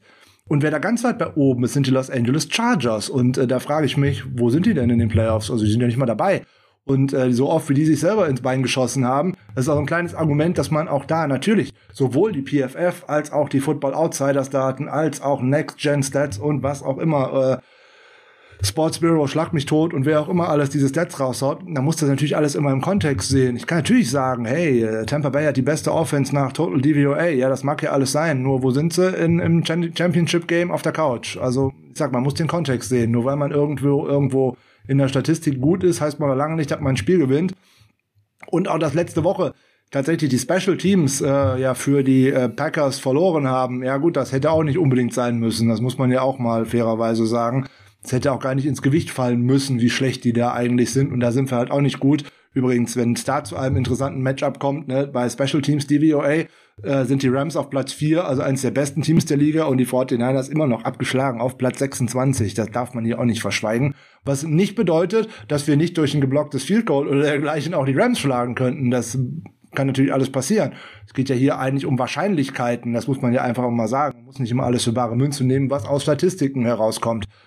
So, lange Rede, kurzer Sinn. Natürlich jetzt zurück zu deinem Argument. Natürlich, die Left Tackles und die Offensive Lines sind für beide Offensivreihen lebenswichtig. Ohne die wird es nicht gehen, aus meiner Sicht. Und ich sag's ja eigentlich in jeder zweiten Folge, das Spiel wird wo gewonnen? In den Trenches. Da, wo es weh tut. Und wer die Line of Scrimmage dominiert, der dominiert das Spiel. Für die 49ers muss es der erste Ansatz sein, den Rams das Laufspiel wegzunehmen. Das hat in den letzten Partien immer sehr gut geklappt. Die 49ers sind seit Woche 8 das mit Abstand beste Team, wenn es darum geht, den Lauf des Gegners zu verteidigen. Haben wir auch wieder gegen die Packers gesehen. Die haben auch eigentlich überhaupt nicht stattgefunden. Da hat man halt ihren äh, Running Back eigentlich kurzerhand zu einem Receiver umgewandelt, damit Aaron Jones überhaupt stattgefunden hat wenn wir an die letzte Partie gegen die Rams denken, da war weder ein Cam Akers ein Faktor, noch äh, war ein äh, Tony Michel ein Faktor und auch in dem Week 10 Matchup war auch Daryl Henderson kein Faktor. Also da sind die 49ers zum einen mit der Defensive Line sehr, sehr gut, gerade mit dem Paket äh, Eric Armstead und DJ Jones in der Mitte. Die beste, was äh, gerade wenn es ums Run-Stopping geht, aus meiner Sicht das beste Duo dieser Liga, äh, gerade seit Week 8. Die beiden haben sich gefunden wie Arsch auf Eimer, wie man äh, gerne so schön sagt. Die passen einfach zusammen und das sind so automatisierte Abläufe, dass die sich blind aufeinander verlassen können. Und dahinter stehen natürlich aktuell vielleicht eines, wenn nicht sogar das beste Linebacker-Core der Liga, wenn ich die drei jetzt mal da so zusammenwerfe mit Fred Warner, Dre Greenlaw und Aziz Al-Shire, der im letzten Spiel sogar eigentlich mehr oder weniger wieder in die Rolle des Backups geschlüpft ist. Ja, genau richtig. Und äh, das ist ja auch immer halt, halt die spannende Frage, ähm, wie sind wir denn bei den Linebackern aufgestellt? Sind es halt alle drei auf dem Platz, was du ja in der Regel in der in der Base Defense hast? Gerade bei den Rams musst du aber auch eigentlich häufig äh, immer damit rechnen, äh, dass die in der, ähm, ja, mit drei Wide Receivern auf dem Platz stehen. Ähm, dann stehen natürlich zwangsläufig nur noch zwei Linebacker äh, auf dem Platz und da finde ich es einfach so, so grandios gut, dass du da mit Warner, Greendor und Alshire äh, drei hast, die du ja, ich sag mal so, zwei hast, die du durchwechseln kannst. Äh, Fred Warner, der wird natürlich einen Großteil der Snaps sehen. Und dass du dann aber neben ihm immer noch jemanden hast, auf den du dich in jedem Fall verlassen kannst. Also dass du, sobald einer mal vom Platz muss, äh, es kein Downgrade ist. Ähm, das halte ich schon, schon für unheimlich wichtig. Und wie gesagt, das, das Run-Game zu stoppen, der, der Rams hat funktioniert. Es hat generell in dieser Saison für die 49ers sehr, sehr gut funktioniert, das Run-Game zu stoppen. Und deswegen bin ich auch zuversichtlich, dass das halt wieder klappen wird. Ja, du hast vollkommen äh, recht. Die Rams spielen fast mehr als jedes andere Team in 11 Personal, also mit drei Wide Receivers auf dem Feld, was ja dann als Outside Linebacker äh, Ben Jefferson auf der einen Seite, Odell Beckham auf der anderen Seite ist, was natürlich Cooper Cup immer den Weg in den Slot äh, eröffnet. Und da ist er aus meiner Sicht mit der effektivste Spieler in dieser ganzen Liga. Spektakulär ist er ohnehin, weil er so wirklich smooth Routen läuft und eigentlich seit seiner Knieverletzung noch viel geschmeidiger aussieht äh, als vorher. Das ist ein großes Problem, das zu verteidigen. Deswegen werden wir häufig nur zwei Linebacker auf dem Felde sehen, weil das wird natürlich jetzt ein großer Vorteil für uns sein, dass K1 Williams wieder mit dabei ist, weil der wird ganz häufig auf Cooper Cup treffen. Und da passt aus meiner Sicht die Paarung dann von äh, Emmanuel Mosley gegen äh, Beckham total gut. Aber auch Embry Thomas gegen Van Jefferson könnte sehr gut passen. Deswegen hoffen wir, dass er da ähm, fit wird, weil dann hätten wir da eigentlich gute Matchups aus meiner Sicht für uns. Man wird es nicht verhindern können, dass äh, Cooper Cup 10, 12 Catches bekommt. Dafür ist er einfach zu gut. Die Sache ist, die Yards After Catch, die muss ich verhindern und ich muss die tiefen Bälle verhindern. Also eigentlich Blaupause, wie man es mit Davante Adams im letzten Spiel schon gemacht hat. Ich muss ihn, ich kann hier und da den Catch nicht verhindern. Dafür ist er zu gut. Der kreiert Separation, egal wie viele Leute ich dagegen stelle. Und wenn ich auf ihn zwei oder sogar drei Leute abstelle, dann öffne ich halt zu viel Raum um ihn herum. Dann werde ich halt über einen Ben Jefferson oder über Odell Beckham geschlagen oder im Zweifelsfall über den Tight End Higby. Das geht nicht. Also viel Zone Coverage, um zu schauen, ja, alles klar. Und da müssen wir halt schauen, wie nehmen wir den aus dem Spiel, nämlich dass er zumindest keine Yards Aftercatch macht. Ja, vollkommen richtig, wobei Van Jefferson ja auch noch fraglich ist, äh, ob er denn tatsächlich spielen kann. Da muss man dann gucken, äh, wer da dann tatsächlich nachrückt. Aber wie gesagt, das ändert ja an den anderen beiden Matchups nichts. Und ich glaube, dass das auch die sind, die dann tatsächlich entscheiden werden. Und ähm, deshalb, ja, darf, muss man da, darf man da sehr gespannt sein. Und wie gesagt, man hat es auch gegen Cooper Cup ja schon gesehen. Da waren zwar äh, in dem letzten Spiel einige Bälle dabei, wo man einfach sagen konnte, ja, das, äh, da stand er schon wieder völlig frei und fängt dann natürlich auch den Ball, aber ja, bei dem muss man leider immer damit rechnen, dass wenn der Ball in seine Richtung fliegt, dass er den irgendwie fängt. Ähm, ja, man muss sich was ausdenken, man wird ihn nicht vollständig verteidigen können, hast du schon vollkommen richtig gesagt. Und man kann nur hoffen, dass er nicht so viel Schaden anrichtet, äh, dass es auf dem Scoreboard äh, wehtut.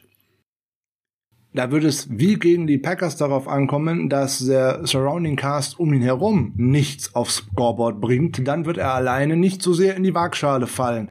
Gelingt uns das wie jetzt gegen die Packers, dass da auch die anderen Wide Receiver mit einem oder keinem Catch und dergleichen vom Feld gehen, dann wird die äh, Defense wieder sehr gelobt werden und auch die Secondary sehr gelobt werden. Machen allerdings Van Jefferson, Tyler Higby, Odell Beckham, äh, meinetwegen ein, ein Bryson Hopkins, wenn er zum Einsatz kommt, oder äh, ein Bennett Skoronek, wenn der mal äh, tatsächlich dann für, für äh, Jefferson mit dabei ist, äh, machen die die Plays, die uns das Genick brechen oder den Rams die Drives am Leben erhalten, dann hast du, hast du was falsch gemacht. Cup werde ich nicht rausnehmen können, spielt äh, 66,2% seiner Snaps aus dem Slot heraus, extrem effektiv nicht nur alleine aus dem Slot heraus, auch oft aus äh, Bunch Formations, also wenn zwei oder drei Receiver eng aufeinander abgestimmt sind, auch gerade so in der Diamond äh, Aufstellung gerne auch noch mit dem Tight End dabei, dann stehen da auch schon mal alle vier und solche Scherze. Ja, da muss man halt gucken. Diese Routen muss ich vorher absprechen, wer macht was. Da darf ich es nicht zu Coverage-Busts kommen lassen, sondern da muss vorher ganz klar sein. Der eine nimmt den, der gerade ausläuft, der nächste nimmt den, der rechts läuft und der, keine Ahnung, Mosley bleibt auf jeden Fall immer bei Cup oder wie auch immer. Auf jeden Fall muss es da eine klare Zuteilung geben und nicht einfach immer so nach dem Motto, oh, wir gucken mal, wer wo lang läuft und dann machen wir das irgendwie schon. Das geht nämlich definitiv schief. Was mir so gar nicht aufgefallen war, ist, dass man, wenn man so einen herausragenden Receiver hat, der solche Zahlen auflegt, nämlich jetzt 2191 Yards und 18 Touchdowns äh, in 19 Spielen, aber der hat auch acht gottverdammte Drops. Acht. Ja, ja, aber das fällt dann halt bei diesen, äh, bei diesen Ergebnissen, die du da erzielst, dann nicht so sehr ins Gewicht, ne? Aber Richtig. das ist natürlich auch was, mit dem du als Defense arbeiten kannst, dass du halt weißt, das passiert ihm, das kann ihm passieren und und das soll jetzt nicht äh, bedeuten, dass ich jetzt den Einsatz von George Norman äh, fordere gegen Cooper Cup. Das würde nämlich in die falsche Richtung gehen. Aber der jedenfalls zumindest mal Wert darauf legt, äh, dass ich verhindere, der, dass äh, der Wide Receiver äh, zumindest den Ball behält. Ähm, ja, auf gar keinen Fall. Aber ich finde, äh, es ist einfach ein Punkt, wo du jetzt wirklich sagen kannst, da kann, da kann die Defense auch ein bisschen Wert drauf legen, äh, ihn dann vielleicht mal noch ein bisschen mehr zu stören, es zu, zumindest zu versuchen und ihn dann auch zu diesen Drops dann äh, zu zwingen irgendwo. Und ich habe gedacht, es dauert bis Sonntag beziehungsweise die Nacht auf Montag, bis mein Herz mal so aussetzt. Jetzt macht sie es schon hier, als du Josh Norman gerade hier ins Spiel bringst. Das okay. war Training. Das war Training. Okay, ja, danke. Man muss im Training bleiben. Ja, alles klar, damit das auch in der Nacht auf Montag nicht ganz so schlimm wird. Okay. Richtig. Natürlich, da muss man natürlich drauf aufpassen. So, der, der, ich habe ja vorhin gesagt, 2191 Yards bei äh, Cooper Cup. 965 davon sind Yards after Catch und damit mit weitem Abstand die meisten im, und den ganzen Receiving Core bei den Rams. Der, derjenige, der am meisten anschließend dahinter kommt, ist schon Tyler Higby mit 317. Das ist gar nicht so viel. Oder äh, Odell Beckham sogar nur 147. Also das muss man stoppen. Wenn man ihnen das wegnehmen kann, diese Yards after Catch von Cup, dann ist man weit dabei. Da wird man spielen müssen, aus meiner Sicht, oftmals entweder in Cover 2, Cover 4, Cover 6, also sprich dann, wenn auch zwei Safeties hinten abtrieben oder drüber ab äh, absichern und äh, dass da auch in Jimmy Ward und Jacques Gittard äh, sehr gute äh, Angles in den letzten Wochen immer hatten und auch sehr viel zulaufen konnten, was denn da ähm, so hätte aufflammen können. Das hat einmal nicht funktioniert gegen die Packers, da haben wir es direkt gesehen, da war man sich nicht einig, Dante Johnson und äh, der gute Jimmy und da sind direkt mal 75 Yards draus geworden. Also das sind so Dinge, das darf man sich gegen die Rams nach Möglichkeit nicht erlauben, es sei denn, man kann anschließend einen Turnover da rausholen, dann ist das auch okay. Aber das sind ja Dinge, die ich nicht so wirklich planen kann. Jetzt denkt man schon, mit acht Drops wäre der gute Cooper Cup weit vorne dabei. Nee, nee, nee, nee, nee. Weil der hat das bei 207 Targets. Da finde ich, acht Drops sind nicht so viel. Das sind 4,8 Prozent. Wenn ich es jetzt im Kopf mal ausrechne, nein, tue ich nicht, steht natürlich hier in der Tabelle. So schnell kann ich das beileibe nicht mehr ausrechnen. ähm, aber Van Jefferson hat nur 90 Targets, kommt auf neun Drops. Das ist viel. Das ist dann richtig viel, ja das ist viel. Also da muss man sagen, oi, oi, oi, also da kann man vielleicht auch mal dran ansetzen, wenn er denn dabei ist. Nicht schlecht, Herr Specht. Und äh, bei ihm muss man natürlich aufpassen, er ist halt irgendwie so der mit Odell Beckham zusammen so der Field Stretcher, der, der auch eigentlich viele Go-Routes läuft, also einfach nur geradeaus und ab geht's. Also sowas wie äh, der gute Mike Evans auch äh, einen möchte gern Star Cornerback hat einfach mal stehen lassen im letzten Spiel. Solche Dinge halt. Aber da haben wir zwei Cornerbacks mit Thomas, als auch, äh, selbst wenn Dante Johnson spielen sollte, die dann nicht so sehr aggressiv auf solche Sachen reinfallen, sondern die einfach erstmal mitlaufen, weil auch Dante Johnson hat mir gegen die Packers äh, gut gefallen. Und ähm, der steigert sich auch, wie ich finde, in dieser Saison von Spiel zu Spiel, dass es kein Shutdown-Corner mehr werden wird, jetzt mit demnächst 31. Da sind wir uns äh, drüber einig. Aber der ist so vielseitig und er fühlt so viele Aufgaben, da bin ich mir auch ziemlich sicher, dass wir nächstes Jahr bei den 49ers nochmal wiedersehen werden. Das kann ich mir auch sehr gut vorstellen, ja. Also das ist ein ganz interessant, ein ganz entscheidender Faktor, wenn man sich nochmal äh, Week 18 anschaut. Da scheint äh, John McVay vorgehabt zu haben, die 49ers über Tyler Higby zu schlagen. was ihn ja dann auch zu seinem Freundestanz in der Endzone gebracht hat, als der den zweiten Touchdown gefangen hat. Gut, das war das Anfang vom Ende, das wird Sean McVay da noch nicht gewusst haben. Aber ich glaube, da werden die 49ers besser darauf vorbereitet sein. Da werden die Safeties und auch unsere Linebacker ein Auge drauf haben. Das ist natürlich eine Gefahr. Wenn wir sagen, wir müssen den Run von denen auf jeden Fall stoppen, ja klar, dann öffne ich Routen über die Mitte. Die Routen über die Mitte öffne ich dann dummerweise eben für Cooper Cup und auch für Tyler Higby, weil eben Odell Beckham als auch Ben Jefferson eher auf den Seiten zu Hause sind, mehr so äh, outside the numbers und outside the hashmarks. Also die sind äh, da eher Richtung Seitenlinie unterwegs. Genau, und ich denke, da kommen wir dann auch gleich zum nächsten Punkt, nämlich zu demjenigen, äh, der die Bälle bringt zu den Wide right Receivern. Äh, und das ist Matthew Stafford. Und da fand ich das äh, ganz interessant, wenn man sich jetzt, sich jetzt die Playoffs mal anguckt. Äh, hat er ja zwei wirklich gute Spiele gemacht, muss man sagen, gegen, äh, die, gegen die Cardinals zunächst und dann gegen Tampa. Und was da ganz, was ich da ganz interessant fand, ähm, Tampa Bay hat zu 35,6 mit Blitzes gespielt, äh, die Cardinals 33,7 Prozent und Stafford sah wirklich gut aus gegen die. Die 49ers hingegen in Woche 18 hatten aber nur eine 19,8 Blitzquote, äh, haben aber eine Pressure Rate von 41 gehabt. Und ähm, damit stellt sich ganz klar heraus, was die 49ers in der Defense machen müssen im Pass Rush. Sie müssen nämlich Druck aufbauen auf Matthew Stafford und zwar ohne Blitze möglich, möglichst. Und warum ist das so, witzig, so wichtig? Weil wir, du hast es gerade schon angesprochen, äh, gerade bei, bei Cooper Cup, äh, dürfen wir uns in der Coverage keine Lücken erlauben. Und wenn du halt äh, einen Linebacker oder einen Safety äh, blitzen lässt, dann führt das zwangsläufig zu einer Lücke in der Coverage und die nutzt äh, Matthew Stafford dann sehr, sehr schnell aus. Und er hat äh, in den letzten beiden Spielen gegen die, gegen die 49ers vier Interceptions geworfen. Das muss man halt auch berücksichtigen. Und genau da müssen wir ihn wieder hinkriegen. Und ähm, deshalb bin ich der Auffassung, dass Matthew Stafford wirklich ein 1A-Spiel äh, zeigen muss, äh, um am, an einem Sieg der Rams äh, oder zu dem Sieg beizutragen.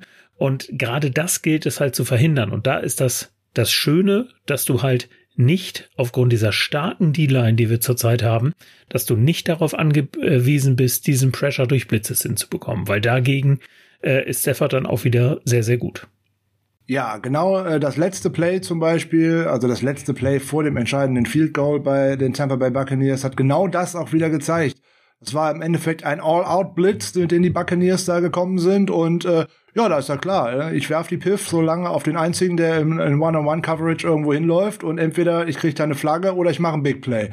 Es hat das Big Play gemacht, weil dann auch noch der Safety völlig gepennt hat und einfach die Go-Route einfach überhaupt nicht gepackt hat. Das war einfach nur eine In-Breaking Go-Route. Das war im Endeffekt die 7 auf dem Route Tree, die Cooper Cup aus dem aus dem Slot herausgelaufen ist. Und der hätte sofort, als er gesehen hat, Cooper Cup macht drei Schritte nach vorne, der hätte da sofort mitlaufen müssen in diese Route. Und dann würden wir jetzt in Tampa Bay spielen und nicht ähm, in Los Angeles im SoFi Stadium. Aber nun gut, um äh, deine äh, Argumentation noch einmal schnell mit Zahlen zu unterlegen, das stimmt natürlich ganz genau.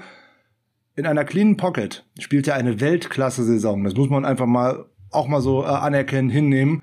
Ne, ähm, da bringt er tatsächlich äh, 73,1 Prozent seiner Pässe für knapp 4.200 Yards an. 35 Touchdowns, 10 Interceptions. Ja, alles prima.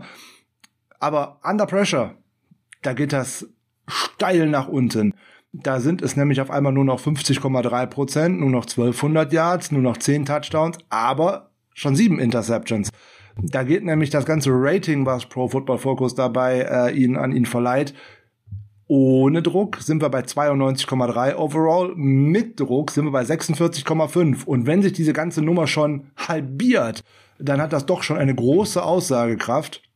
Und was noch äh, interessanter dabei ist eigentlich, sind die sogenannten Turnover-worthy Plays, also die Plays, die gerne eigentlich abgefangen werden könnten.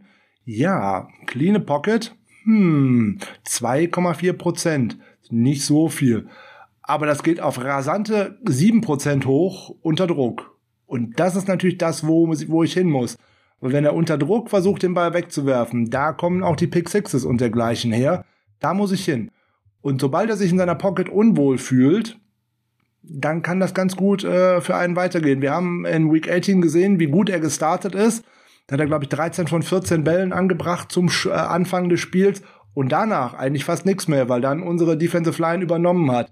Und da geht's natürlich drum. Es geht um Nick Bosa, der aus meiner Sicht wahrscheinlich eher ohnehin wenig gegen äh, Whitworth spielen wird, sondern eher gegen Rob Havenstein zum Einsatz kommt auf der anderen Seite, weil er da noch deutlichere Vorteile hat. Es sei denn, Noteboom spielt auf der anderen Seite, dann ist da natürlich das große Kreuz über dem seinem Kopf, dass man da attackieren muss, ist auch keine Frage. So, und dann bist du natürlich auch wieder mit Eric Armstead dabei, der aus meiner Sicht die besten drei Spiele seiner Karriere jetzt in Folge äh, hingelegt hat.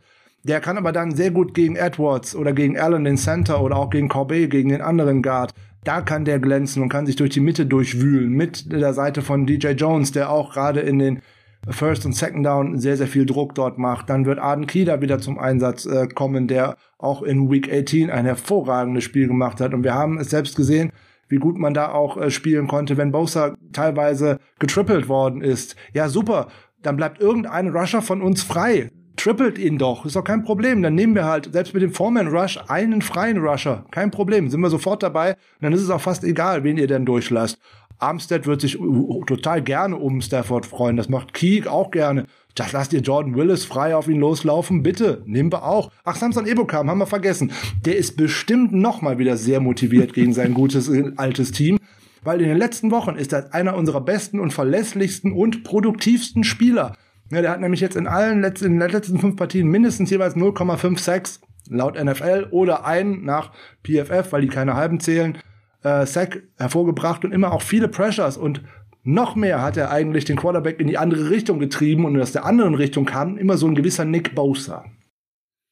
Ja, vollkommen richtig. Und da, der wird ja zurzeit auch überall hingeschoben. Ne? Das muss man ja sehen. Also wenn ihr euch aus dem Woche 18 Spiel äh, den Sack von Eric Armstead nochmal anguckt, äh, ja, wie großartig das war. Da stand Nick Bosa in der Mitte und ist in der Mitte losgerannt. Da sind sofort drei äh, Tackles äh, oder beziehungsweise die drei Guards sind alle sofort auf ihn gegangen. Also voller Fokus auf Nick Bosa äh, und auf der von der Defense aus gesehenen linken Seite, ja, hatte dann äh, Eric Armstead da, das Matchup gegen Noteboom und hat sich da durchgesetzt, äh, hat sich da durchgesetzt, als wär, wär, wäre er zeitlebens ein Edge Rusher gewesen und hat dann den Sack von Matthew Stafford äh, gebracht. Und das ist halt das, was diese D-Line aus meiner Sicht so, äh, ja, so gefährlich macht, weil du halt nie, also es ist nicht mehr so, wie das unter Robert Saleh der Fall war, dass äh, Bosa stand immer rechts, äh, dann auf der anderen Seite stand die Ford oder wer auch immer. Na, also du hattest nie, hast teilweise echt unterschiedliche Aufstellungen äh, da vorne und dann weiß natürlich auch so eine O-Line nicht, was sie zu tun hat und oder was sie tun soll, weil du immer wieder mit anderen Matchups zu kämpfen hast. Die O-Line der Rams ist nicht schlecht, das muss man sagen, das ist sogar eine sehr, sehr gute ähm, O-Line aber nicht gegen die 49ers, beziehungsweise man kann sie halt auch outschemen und das ist das ganz Entscheidende aus meiner Sicht. Äh, vollkommen richtig. Sie sind in das Matchup mit den 49ers in Week 18 gegangen als die Nummer 1 Offensive Line in Sachen Pass-Block Win Rate. Da kann man wieder sehen, wie sehr einem Statistiken helfen, manchmal gar nicht. Noch eine interessante Statistik zu Matthew Stafford. Ähm, wenn man sich die Interception Rates bei gewissen, also an der Hand der letzten Spielzeit mal anschaut. In 2017 waren es 1,8 Prozent seiner Würfe, die abgefangen worden sind. 2018 waren es 2,0. 2019 wurde es leicht besser, 1,9. 2020 1,9. Interessanterweise alles noch mit den Detroit Lions. Und jetzt, 2021, 2,8. Also es ist die höchste Rate in den letzten Spielzeiten. In seiner Rookie-Saison war er, glaube ich, nochmal drüber. Ansonsten nie wieder. Und jetzt kommt das Interessante dabei. Jeder sagt, er spielt eine hervorragende Saison. Bin ich in gewissen Teilen sogar dabei. Aber diese Interception-Rate kommt aus meiner Sicht auch daher, dass man aggressiver spielt. Und wenn mein Coach mich auffordert, aggressiv Downfield zu werfen, dann kommen da auch tatsächlich viele Interceptions bei raus. Das sieht man sogar bei Matthew Stafford. Ja, vollkommen richtig. Und wie gesagt, ich habe es vorhin schon mal gesagt, vier gegen die 49ers in den letzten beiden Spielen. Und ich sag mal so, die 49ers sind jetzt ja auch nicht unbedingt als die Ballhawks in der Defense bekannt. Also insofern äh, zeigt das natürlich, dass es da wieder an beiden Stellen dann auch einfach richtig gut geklappt hat. nämlich vorne den Druck aufzubauen und hinten dann die Bälle abzufangen. Und das wäre natürlich wunderbar, wenn das am Wochenende auch wieder klappen könnte. Ja, äh, der offizielle Jimmy Ward Fanclub, also ich und äh, Jan Wegwert, wir sind da auf jeden Fall dabei, dass Jimmy Ward wieder einmal zupackt. Darf auch jeder andere 49er-Spieler machen, habe ich überhaupt nichts gegen. Ich erinnere mich gerne an die letzte Saison, wo einer von unseren gewichtigeren Jungs aus der Defensive Line, nämlich Javon Kinlaw, eine Interception äh, gefangen hat und die sogar zum Pick 6 zurückgetragen hat. Und ähm, der gute Dennis Brown, also ehemaliger Defensive Liner der 49ers, hat sich zu einer Bold Prediction hinreißen lassen und hat gesagt, K1 Williams fängt einen Pick 6 äh, im Championship Game. Habe ich nichts dagegen. Das habe ich mir irgendwie gedacht. Nochmal kurzer Blick auf die äh, Offensive Line der Rams. Gut. Andrew Whitworth ist mit Abstand der Beste, ist der Anker wie bei uns, äh, keine Frage. Auch wenn er ähm, mehr zugelassen hat als Trent Williams, aber er ist auf jeden Fall der Anker dieser äh, Line. Insgesamt nur 16 Pressures zugelassen, aber auch 5 Sacks abgegeben und auch hier und da immer mal gerne ein bisschen angeschlagen, aber wie gesagt, der ist jetzt äh, über 40, also meine Güte, dass der das alles so mitmacht oder dass der Körper bei ihm das mitmacht über diese, diese lange Zeit, also großen Respekt kann man gar nicht anders sagen. Ja, äh, Rob, Ray, Rob Havenstein auf der anderen Seite, 28 Pressures zugelassen. Ja, und dann kommt die schöne Mitte, ne? Da ist, der gute David Edwards mit 39, Austin Corbett mit 39 und im Center Brian Allen mit 23. Also da wird sich aus meiner Sicht einiges ergeben können, gerade durch die Mitte. Für die Rams wird es auch darauf ankommen, wie schnell die den Ball loswerden. Das muss ein großer Faktor für sie werden. Sonst äh, könnte es relativ häufig auch mal scheppern bei äh, Matthew Stafford. Und wir haben auch gesehen, nach einem Hit, ich glaube, es war von Arden Key, da ist der auch ganz schön rumgehumpelt kurz vor Schluss. Und äh, ich glaube, die wollen dem diesem Dauerfeuer auch nicht unbedingt aussetzen. Richtig, aber da ist wieder die Frage, kriegst du das dann tatsächlich hin? so sieht's aus. Sprechen wir mal kurz über das Running Game der äh, Rams, weil äh, vielleicht kannst du mir erklären, warum man auf einen ineffektiven Cam Akers setzt, anstatt Sonny Michel weiter den Ball zu geben. Ja, kann ich mir auch nicht erklären. Äh, vielleicht guckt man schon ein bisschen in die nächste Saison. Äh, Cam Akers wird sicherlich im, sehr definitiv im Roster stehen als auf seinem Rookie-Vertrag. Äh, Vertrag. Ähm, Sonny Michel da läuft der Vertrag aus. Da guckt man sich, weiß man vielleicht nicht, äh, holt man ihn wieder oder holt man ihn nicht wieder. Vielleicht testet man den Rookie jetzt an der Stelle. Ja, ich kann es nicht sagen, warum man es nicht tut. Aber ich teste doch keinen Rookie im Championship Game oder irgendwie sowas. Und äh, insbesondere Sonny Michel hatte sich in der zweiten Saisonhälfte, als Daryl Henderson zum Teil verletzt war und dann ja nur auch jetzt ausfällt, ja eigentlich wirklich wegen seiner physischen Spielweise und seinem Contact Running Skill äh, doch eigentlich äh, tatsächlich zu einer einer einer Waffe in diesem ganzen Ding äh, entwickelt was ich einfach nicht verstehe. Ne? So, der, bei ihm konnte man nämlich ganz klar sehen, wenn Sonny Michel auf dem Feld ist, kann ich mich eigentlich relativ häufig auf Gap einstellen, also dass durch die Mitte gelaufen wird, weil der hat 155 ähm, Rushing Attempts durch Zone, also über Outside zumeist, und 77 durchs Gap. Schaue ich dann auf Cam Akers, sehe ich 38 Zone und achtmal nur Gap. Also zum einen mache ich mich äh, vorhersehbar, was passiert, und zum anderen, wenn ich dann schaue, in der kleinen Sample Size, Sony Michel hat über die ganze Saison hinweg ein Fumble. Eins. Ähm, der gute Cam Akers hatte zwei, die ihn eigentlich fast den Einzug in dieses Spiel gekostet haben, allein im letzten Spiel gegen Tampa Bay. Ja, vollkommen richtig. Das ist aber generell auch ein Problem, äh, mit dem die Rams zu kämpfen haben in der Offense, mit den, mit ja. den Fumbles. Äh, das scheint also ein Teamproblem zu sein. Äh, ja. Wir hoffen, sie haben es nicht trainiert in dieser Woche.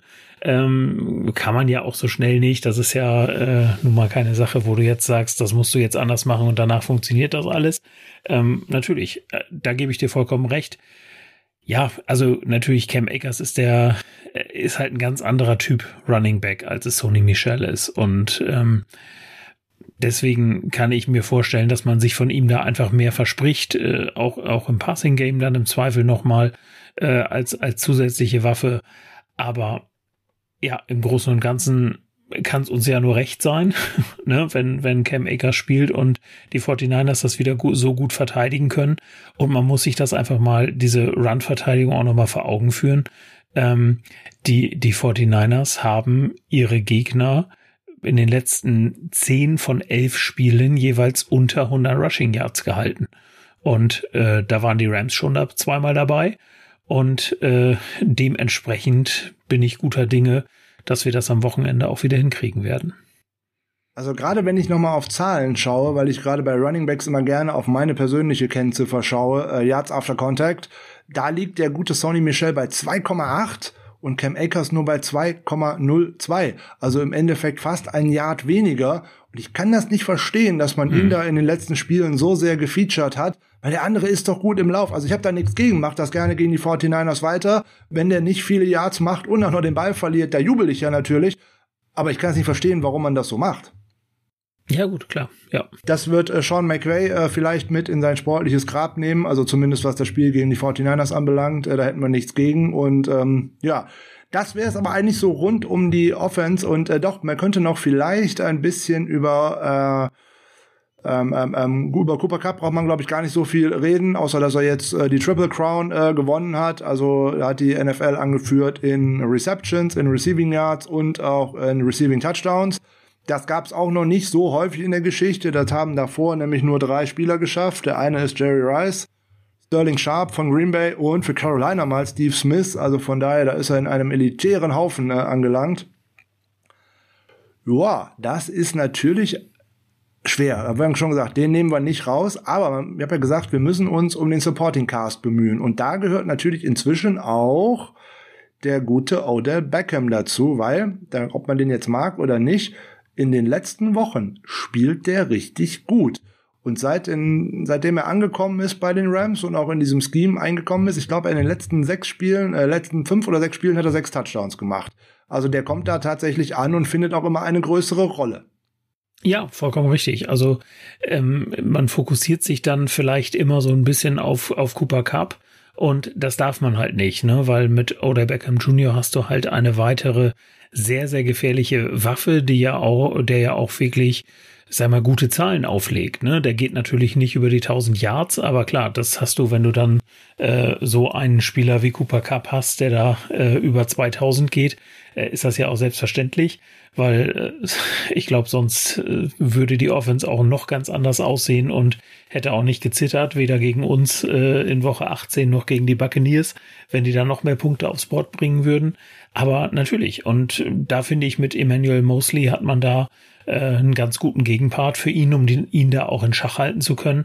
Und das wird natürlich auch unheimlich wichtig sein. Wenn wir gleich auf die andere Seite gucken, dann haben wir natürlich den, den einen Spieler bei uns, sage ich mal, auf den der Fokus gerichtet ist und auf den die, die Rams auch den Fokus sitzen, richten werden. Und dann ist halt die Frage, selbst wenn du es schaffst, musst du ja immer noch dafür sorgen, äh, dass die anderen Mitglieder ähm, der Offense dann halt nicht das Spiel machen. Ne? Und das äh, ist bei OBJ genauso. Wenn du Cup, sag mal, einigermaßen zurückhalten kannst, dann darf es natürlich nicht sein, dass äh, OBJ da auf einmal ein 150-Yard-Spiel macht.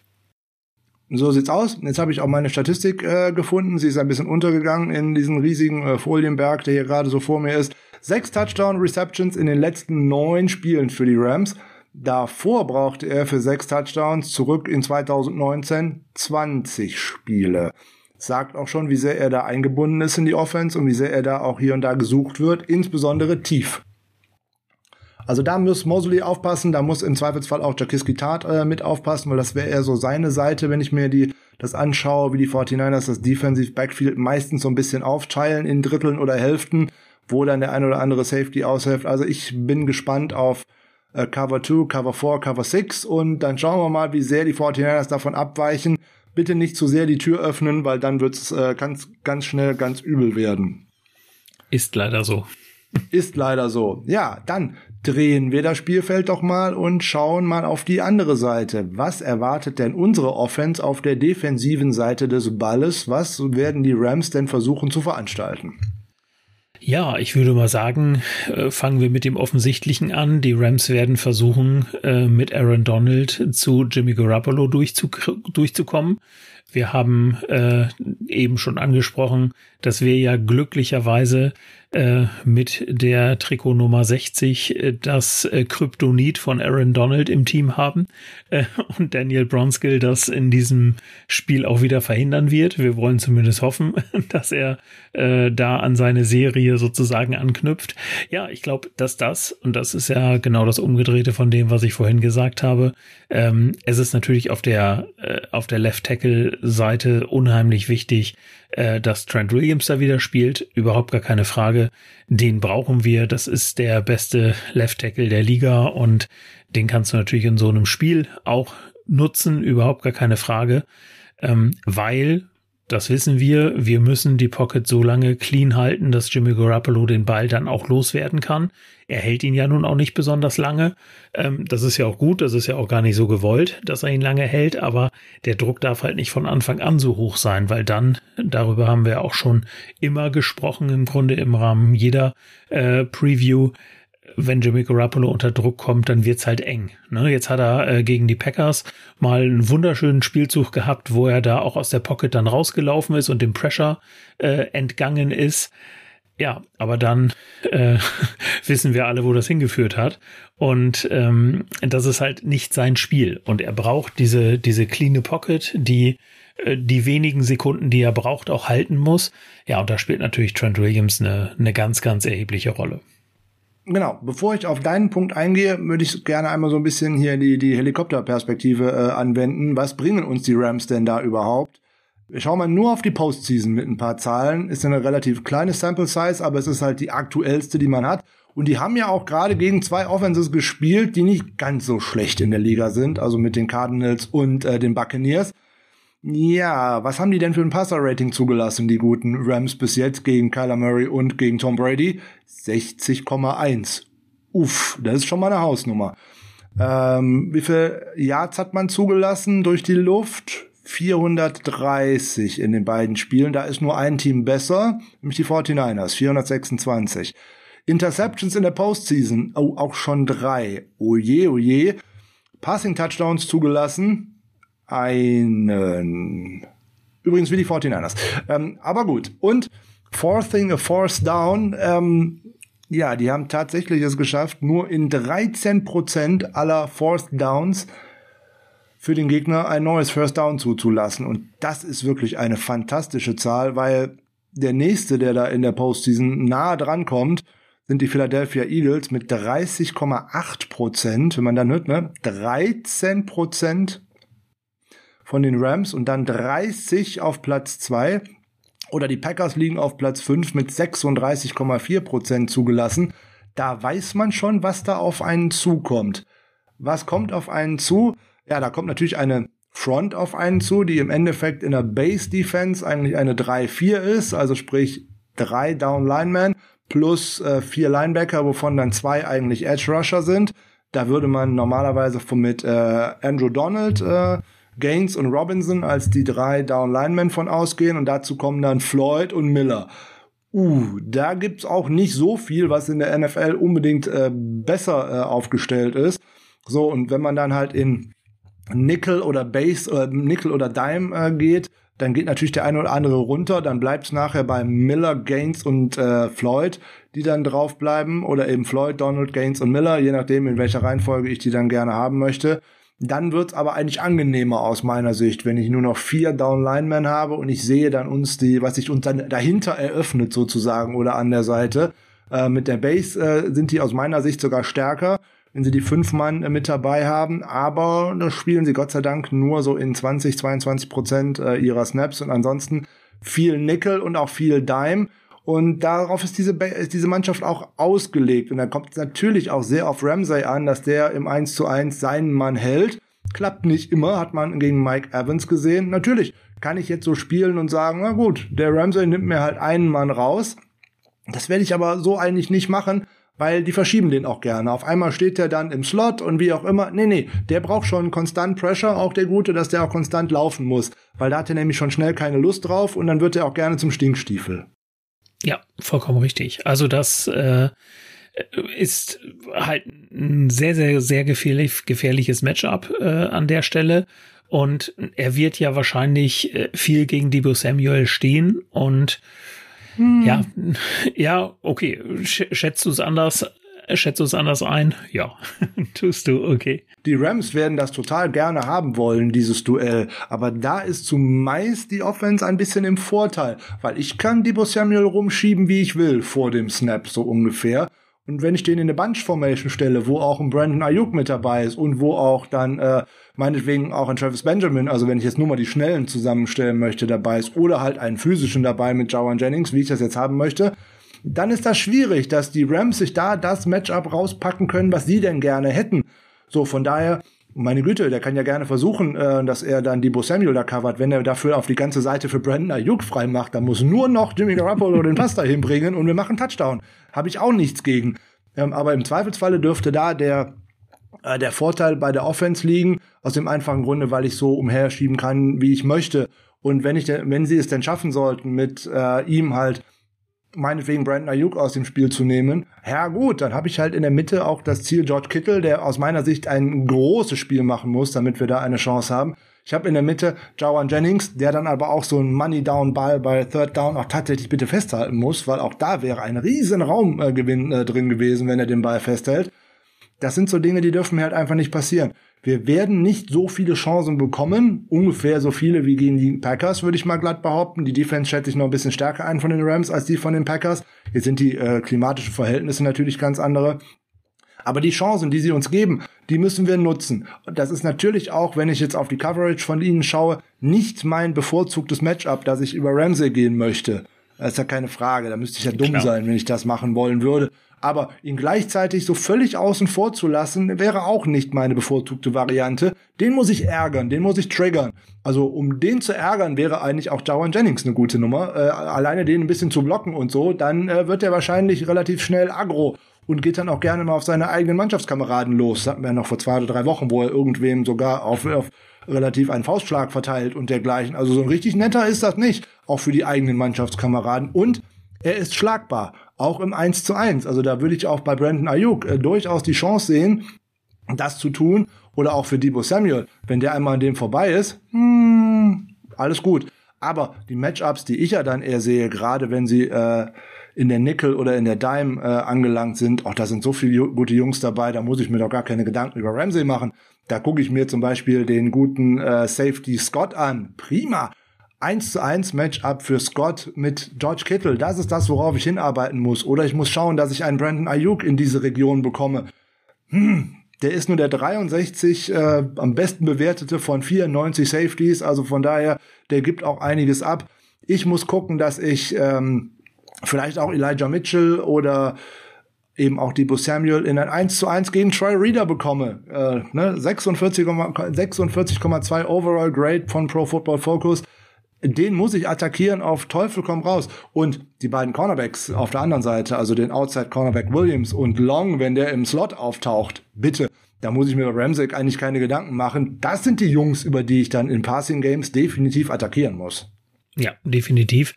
Und da haben die 49ers ja auch wirklich in ihrem Spiel halt den riesengroßen Vorteil über ihre Pre-Snap-Motion, dass sie ja im Grunde die Spieler auch nochmal verschieben können und äh, es halt nicht fix ist. Da hast du natürlich vollkommen recht. Äh, natürlich werden sie Rams es versuchen, äh, Ramsey gegen Samuel zu stellen, aber du hast dann halt auch ganz schnell mal die Möglichkeit, äh, dafür zu sorgen, dass Samuel dann auf einmal woanders steht und äh, Ramsey da im Grunde nicht hinterherkommt. Ähm, Pre-Snap.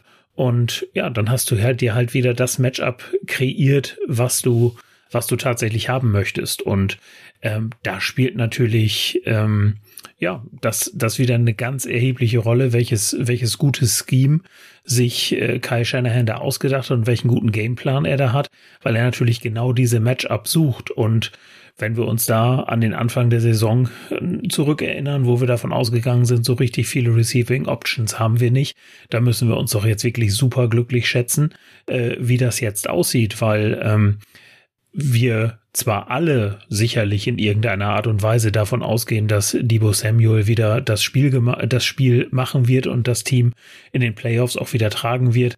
Äh, ganz interessant, in der Postseason hat er 16 Bälle gefangen, davon waren 11 für einen First Down. Das muss man ja auch erstmal schaffen. Und Ähm, aber selbst wenn die Rams es schaffen sollten, ihn auszusch äh, äh, oder beziehungsweise auszuschalten, ähm, dann hast du halt mit, gerade mit Ayuk, aber auch mit, natürlich mit Kittel und im Zweifel auch noch mit Jennings, dann einfach andere starke Spieler, die diese schlechten Matchups gegen die anderen, du hast sie ja mit Reader, Williams und Long gerade schon angesprochen, ähm, dann wirklich auch attackieren können oder hinten äh, als, als Safety Scott. Das, äh, und das wird natürlich Kyle Shanahan im Laufe des Spiels probieren. Ähm, wie kann ich Debo im Passing Game einsetzen? Übers Run Game reden wir ja gleich nochmal gesondert. Aber, und da wird er sehen, wenn das klappt, dann klappt's. Und wenn es nicht klappt, dann suche ich mir halt einen der anderen drei aus. Und es sieht immer noch gut aus. Also deshalb bin ich da der, der Auffassung, dass man da was schaffen kann. Allerdings unter der Voraussetzung, dass Trent Williams spielt und dass man die Pocket clean hält. Und dazu kann ich vielleicht kurz die Breaking News sozusagen geben, weil Kyle Shanahan gerade eine Pressekonferenz gegeben hat und gerade mitgeteilt hat, dass Trent Williams wieder nicht trainiert hat heute. Warten wir es also ab.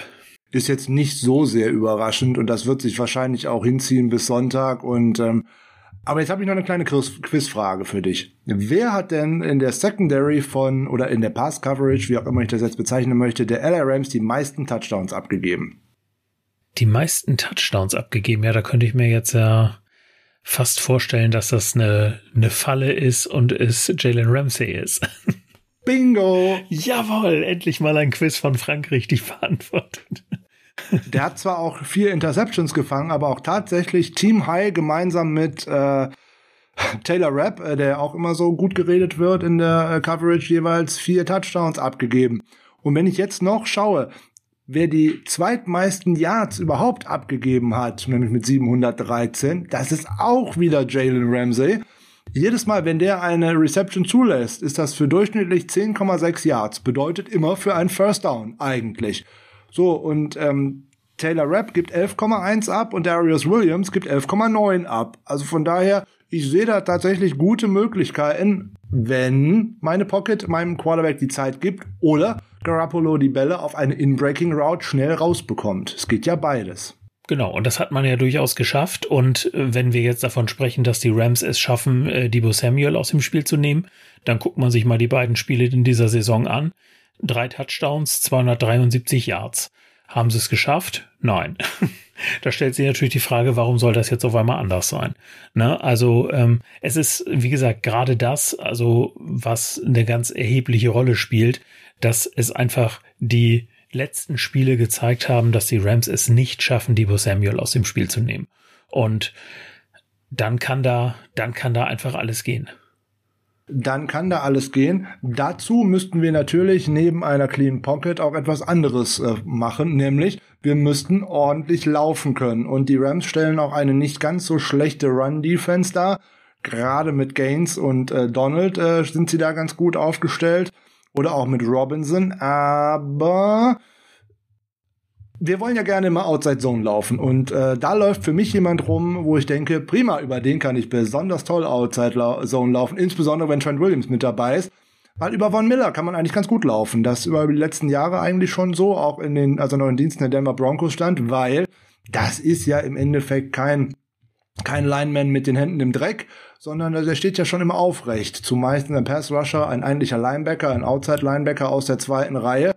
Und wenn ich den auch schon mit äh, Juszczyk und oder ähm, Trent Williams attackiere, habe ich da eigentlich schon ein Loch, durch das ich laufen können müsste. Das müsste Eli Mitchell äh, entgegenkommen. Kommt natürlich auch an, wie fit er ist. Wenn er allerdings so äh, auftritt, wie das im letzten Spiel gewesen ist, dann war das nicht gut. Nein, da würde ich es jetzt aber auch mal sehr auf die Witterungsbedingungen ähm, schicken oder äh, beziehungsweise beziehen. Ähm, auch da vom Pre-Practice Report von Kyle Shanahan, äh, sowohl Elijah Mitchell als auch Jeff Wilson werden Limited äh, trainieren. Also das äh, sieht insofern ganz gut aus. Und ja, du hast vollkommen recht. Was ich ganz interessant finde, es gibt auch noch einen anderen, über den man laufen kann. Wobei man sagen muss, Mann ist falsch, die 49ers laufen können. Aaron Donald ist auch so eine Person, über die man laufen kann. Zumindest die 49ers können das. Wenn ich mir die Run äh, Defense Grades anschaue, nämlich von den LA Rams, sehe ich da auch Aaron Donald ganz oben. Ich sehe aber auch sieben Miss Tackles und ich weiß, wie gut die 49ers in den letzten Spielen gegen ihn gelaufen sind. Das sind immer harte Yards, keine Frage, das tut weh. Es tut aber auch Aaron Donald weh, aus dem einfachen Grunde. Wenn ich die Aggressivität dieser Defensive Line, die natürlich ein Donald hat, die natürlich auch äh, Von Miller hat, als auch Floyd. Wenn ich aber diese Aggressivität gegen sie verwenden kann, dann müssen auch diese ganzen Jungs, die eigentlich nur auf den Quarterback-Sack aus sind, auch in der Run-Defense viel arbeiten. Das kostet zum einen Kraft und zum anderen können sie nicht so schnell zum Quarterback kommen. Dadurch bekomme ich die Zeit für meinen Quarterback, dass er auch mal den einen oder anderen Pass anbringen kann, der natürlich dann im, im dritten Umkehrschluss oder im dritten Schritt halt auch die äh, Hilfe von seinen Receivern braucht, dass die auch tatsächlich mal einen Ball festhalten, weil das war ja auch so ein Problem bei den Packers. Ein riesengroßes Problem. Aber das Problem bestand auf beiden Seiten, würde ich mal sagen, genau. So, und über die Jungs, über die man noch so gut äh, laufen können müsste, wären nämlich eigentlich A. Sean Robinson. Da sind nämlich auch schon ähm, reichlich Miss-Tackles. Der legt gut bei jedem äh, 10%, also bei jedem Zehnten, äh, wo man auf ihn zuläuft, dann hast du einen Miss-Tackle. Bei Greg Gaines sieht's nicht viel besser aus. Und Leonard Floyd, der ist sogar bei 14,3% äh, seiner Snaps mit einem Miss-Tackle dabei. Also von daher, über die Jungs kann man alle, da muss man natürlich schauen. Ne? Da braucht man wirklich einen fitten Elijah Mitchell. Ansonsten muss man da tatsächlich auch mal durch die Mitte einen Jeff Wilson schicken oder auch einen völlig fitten Trey Sermon, weil der auch die wenigsten Hits in dieser Saison äh, bekommen hat. Es würde mich sehr wundern, wenn er jetzt am Wochenende wieder unter den Inactives wäre. Insbesondere, wenn, wie du gerade gesagt hast, äh, Wilson als auch Mitchell dann auch jetzt am heutigen Donnerstag wieder nur limitiert äh, trainieren. Das erscheint mir dann nur mit John Michael Hasty, mit der kleinen Bohnenstange ähm, auf seinen Pommes Peakern, äh, nicht die mögliche Variante zu sein, dadurch die Mitte oder überhaupt Outside Zone laufen zu können. Ja, das, das sehe ich genauso. Dann hast du da zumindest noch einen äh, fitten Running Back, der ja im Grunde auch im College schon gezeigt hat, was er kann. Überhaupt gar keine Frage. Und ich gehe fest davon aus, dass wir Elijah Mitchell dann auch die meisten äh, Snaps sehen werden. Ähm, bei Jeff Wilson muss man es tatsächlich mal gucken, ob es dann reicht. Ähm, das war ja nun eine sehr, sehr unglückliche Verletzung. Aber ich, ich kann mir gut vorstellen, dass äh, Trace Herman active sein wird und vielleicht wird es Michael Hasty dann mal nicht sein. Wobei sich da natürlich gerade bei ihm immer wieder die Frage stellt, ähm, Special Teams, da ist er ja durchaus, durchaus eingesetzt und äh, ob man dann unbedingt auf ihn verzichtet oder vielleicht doch wieder auf Sermon. Aber ich würde es auch gut finden, wenn Sermon dieses, diesen Spieltag äh, dann auch active sein wird. Vollkommen richtig.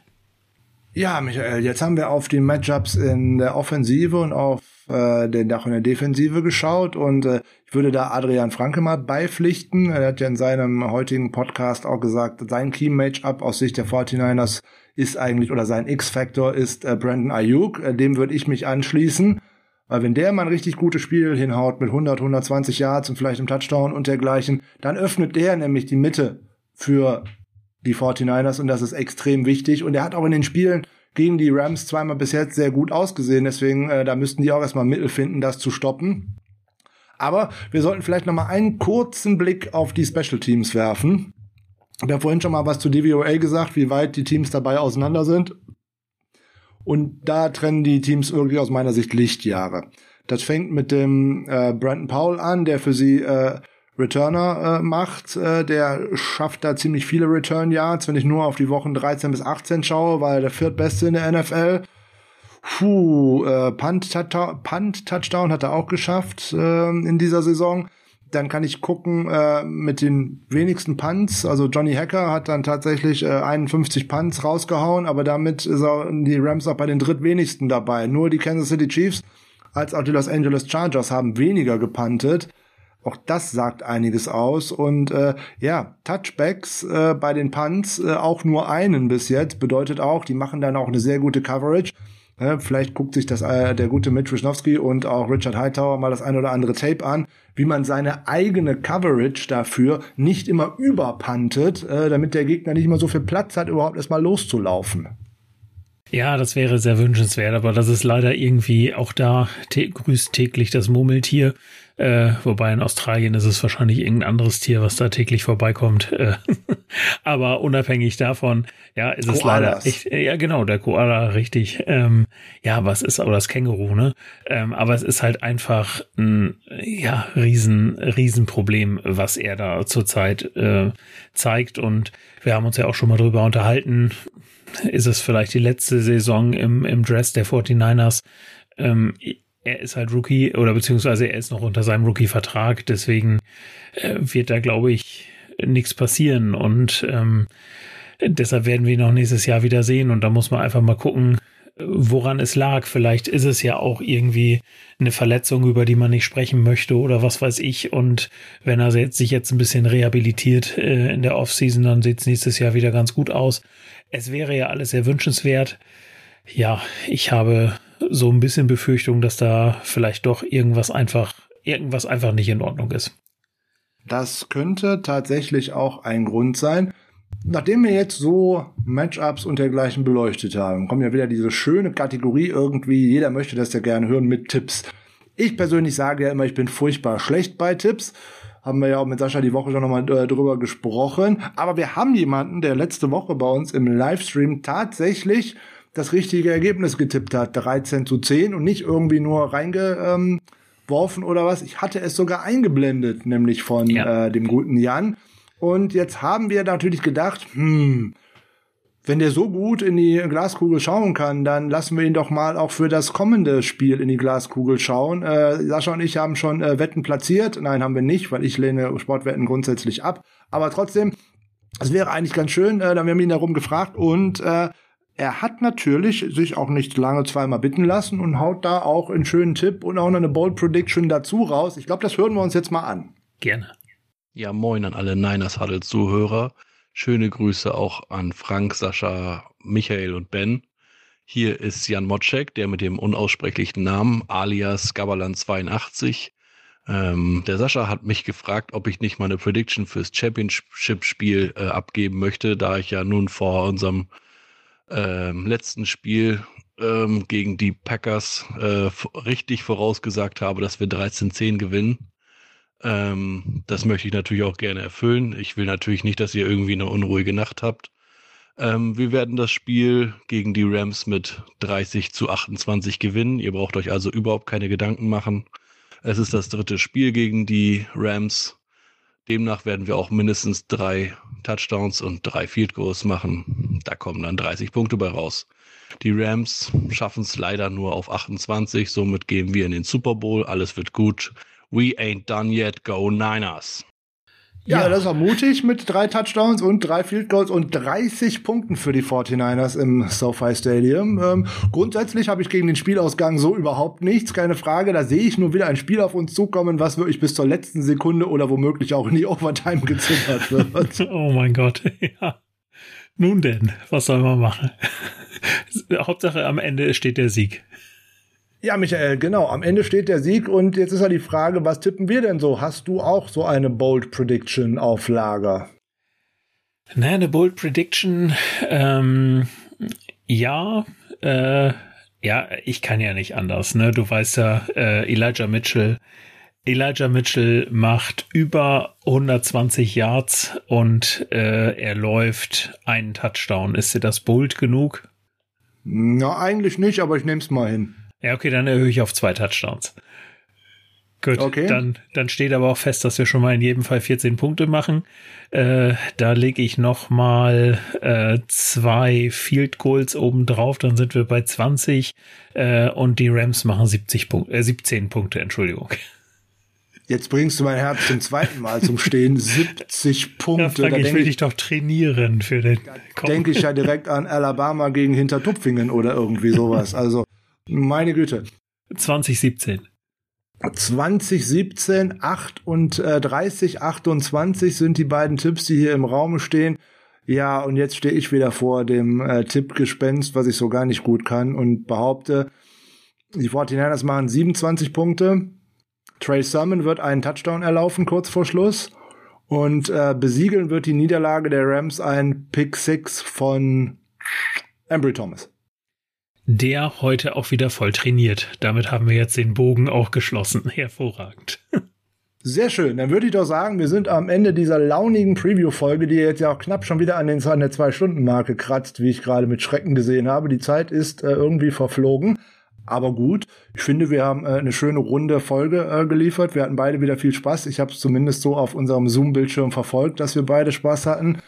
Was bleibt uns übrig, Michael? Wir müssen noch definitiv äh, einen Sendehinweis sozusagen loswerden. Also, ich habe es ja vorhin schon mal kurz äh, eingeflochten. Wir haben es ja letzte Woche gesagt beim äh, 1946 Livestream zum Spiel in der Divisional Round, dass wir bei einem Sieg der 49ers in Green Bay auch vor der Championship Round, also vor dem Championship Game, äh, tatsächlich nochmal wieder einen Livestream machen. Also Samstag, am 8. Nee, 29. 29. Ne? Samstag, ja. 29. Januar 1946 live auf YouTube, Twitch und Facebook. 1946 live. Ja, äh, mal schauen, in welcher Besetzung wir antreten werden, äh, mit welchen Gästen wir eventuell aufwarten können und dann stellen wir uns nochmal euren Fragen und können dann schauen, wie ist der Injury Report gelaufen, können vielleicht nochmal ein paar bolde Predictions auch von euch einsammeln und vielleicht trifft ja wieder jemand tatsächlicherweise äh, das richtige Ergebnis. Ja, solange am Ende der Win der 49ers äh, dasteht, äh, bin ich da sehr für. Ja gut, man tippt nicht gegen sein eigenes Team und man wettet auch nicht gegen sein eigenes Team, weil sonst geht das geht irgendwie so am Sportgedanken aus meiner Sicht äh, vorbei. In dem Sinne, Michael, letzte Worte für heute. Go Niners. Go Niners. Das Ganze findet natürlich wo statt? In Kalifornien. Diesmal zwar in Southern Kalifornien, aber es gehört ja auch zu Kalifornien. Also von daher trifft hier California von unserer Lieblingsband Heart of Chrome natürlich wie immer mitten und fett ins Schwarze. Also California, Heart of Chrome schönes Wochenende. Wir sehen und hören uns hoffentlich Samstag und ansonsten Go Niners in der Nacht auf Montag. Bis bald. Tschüss.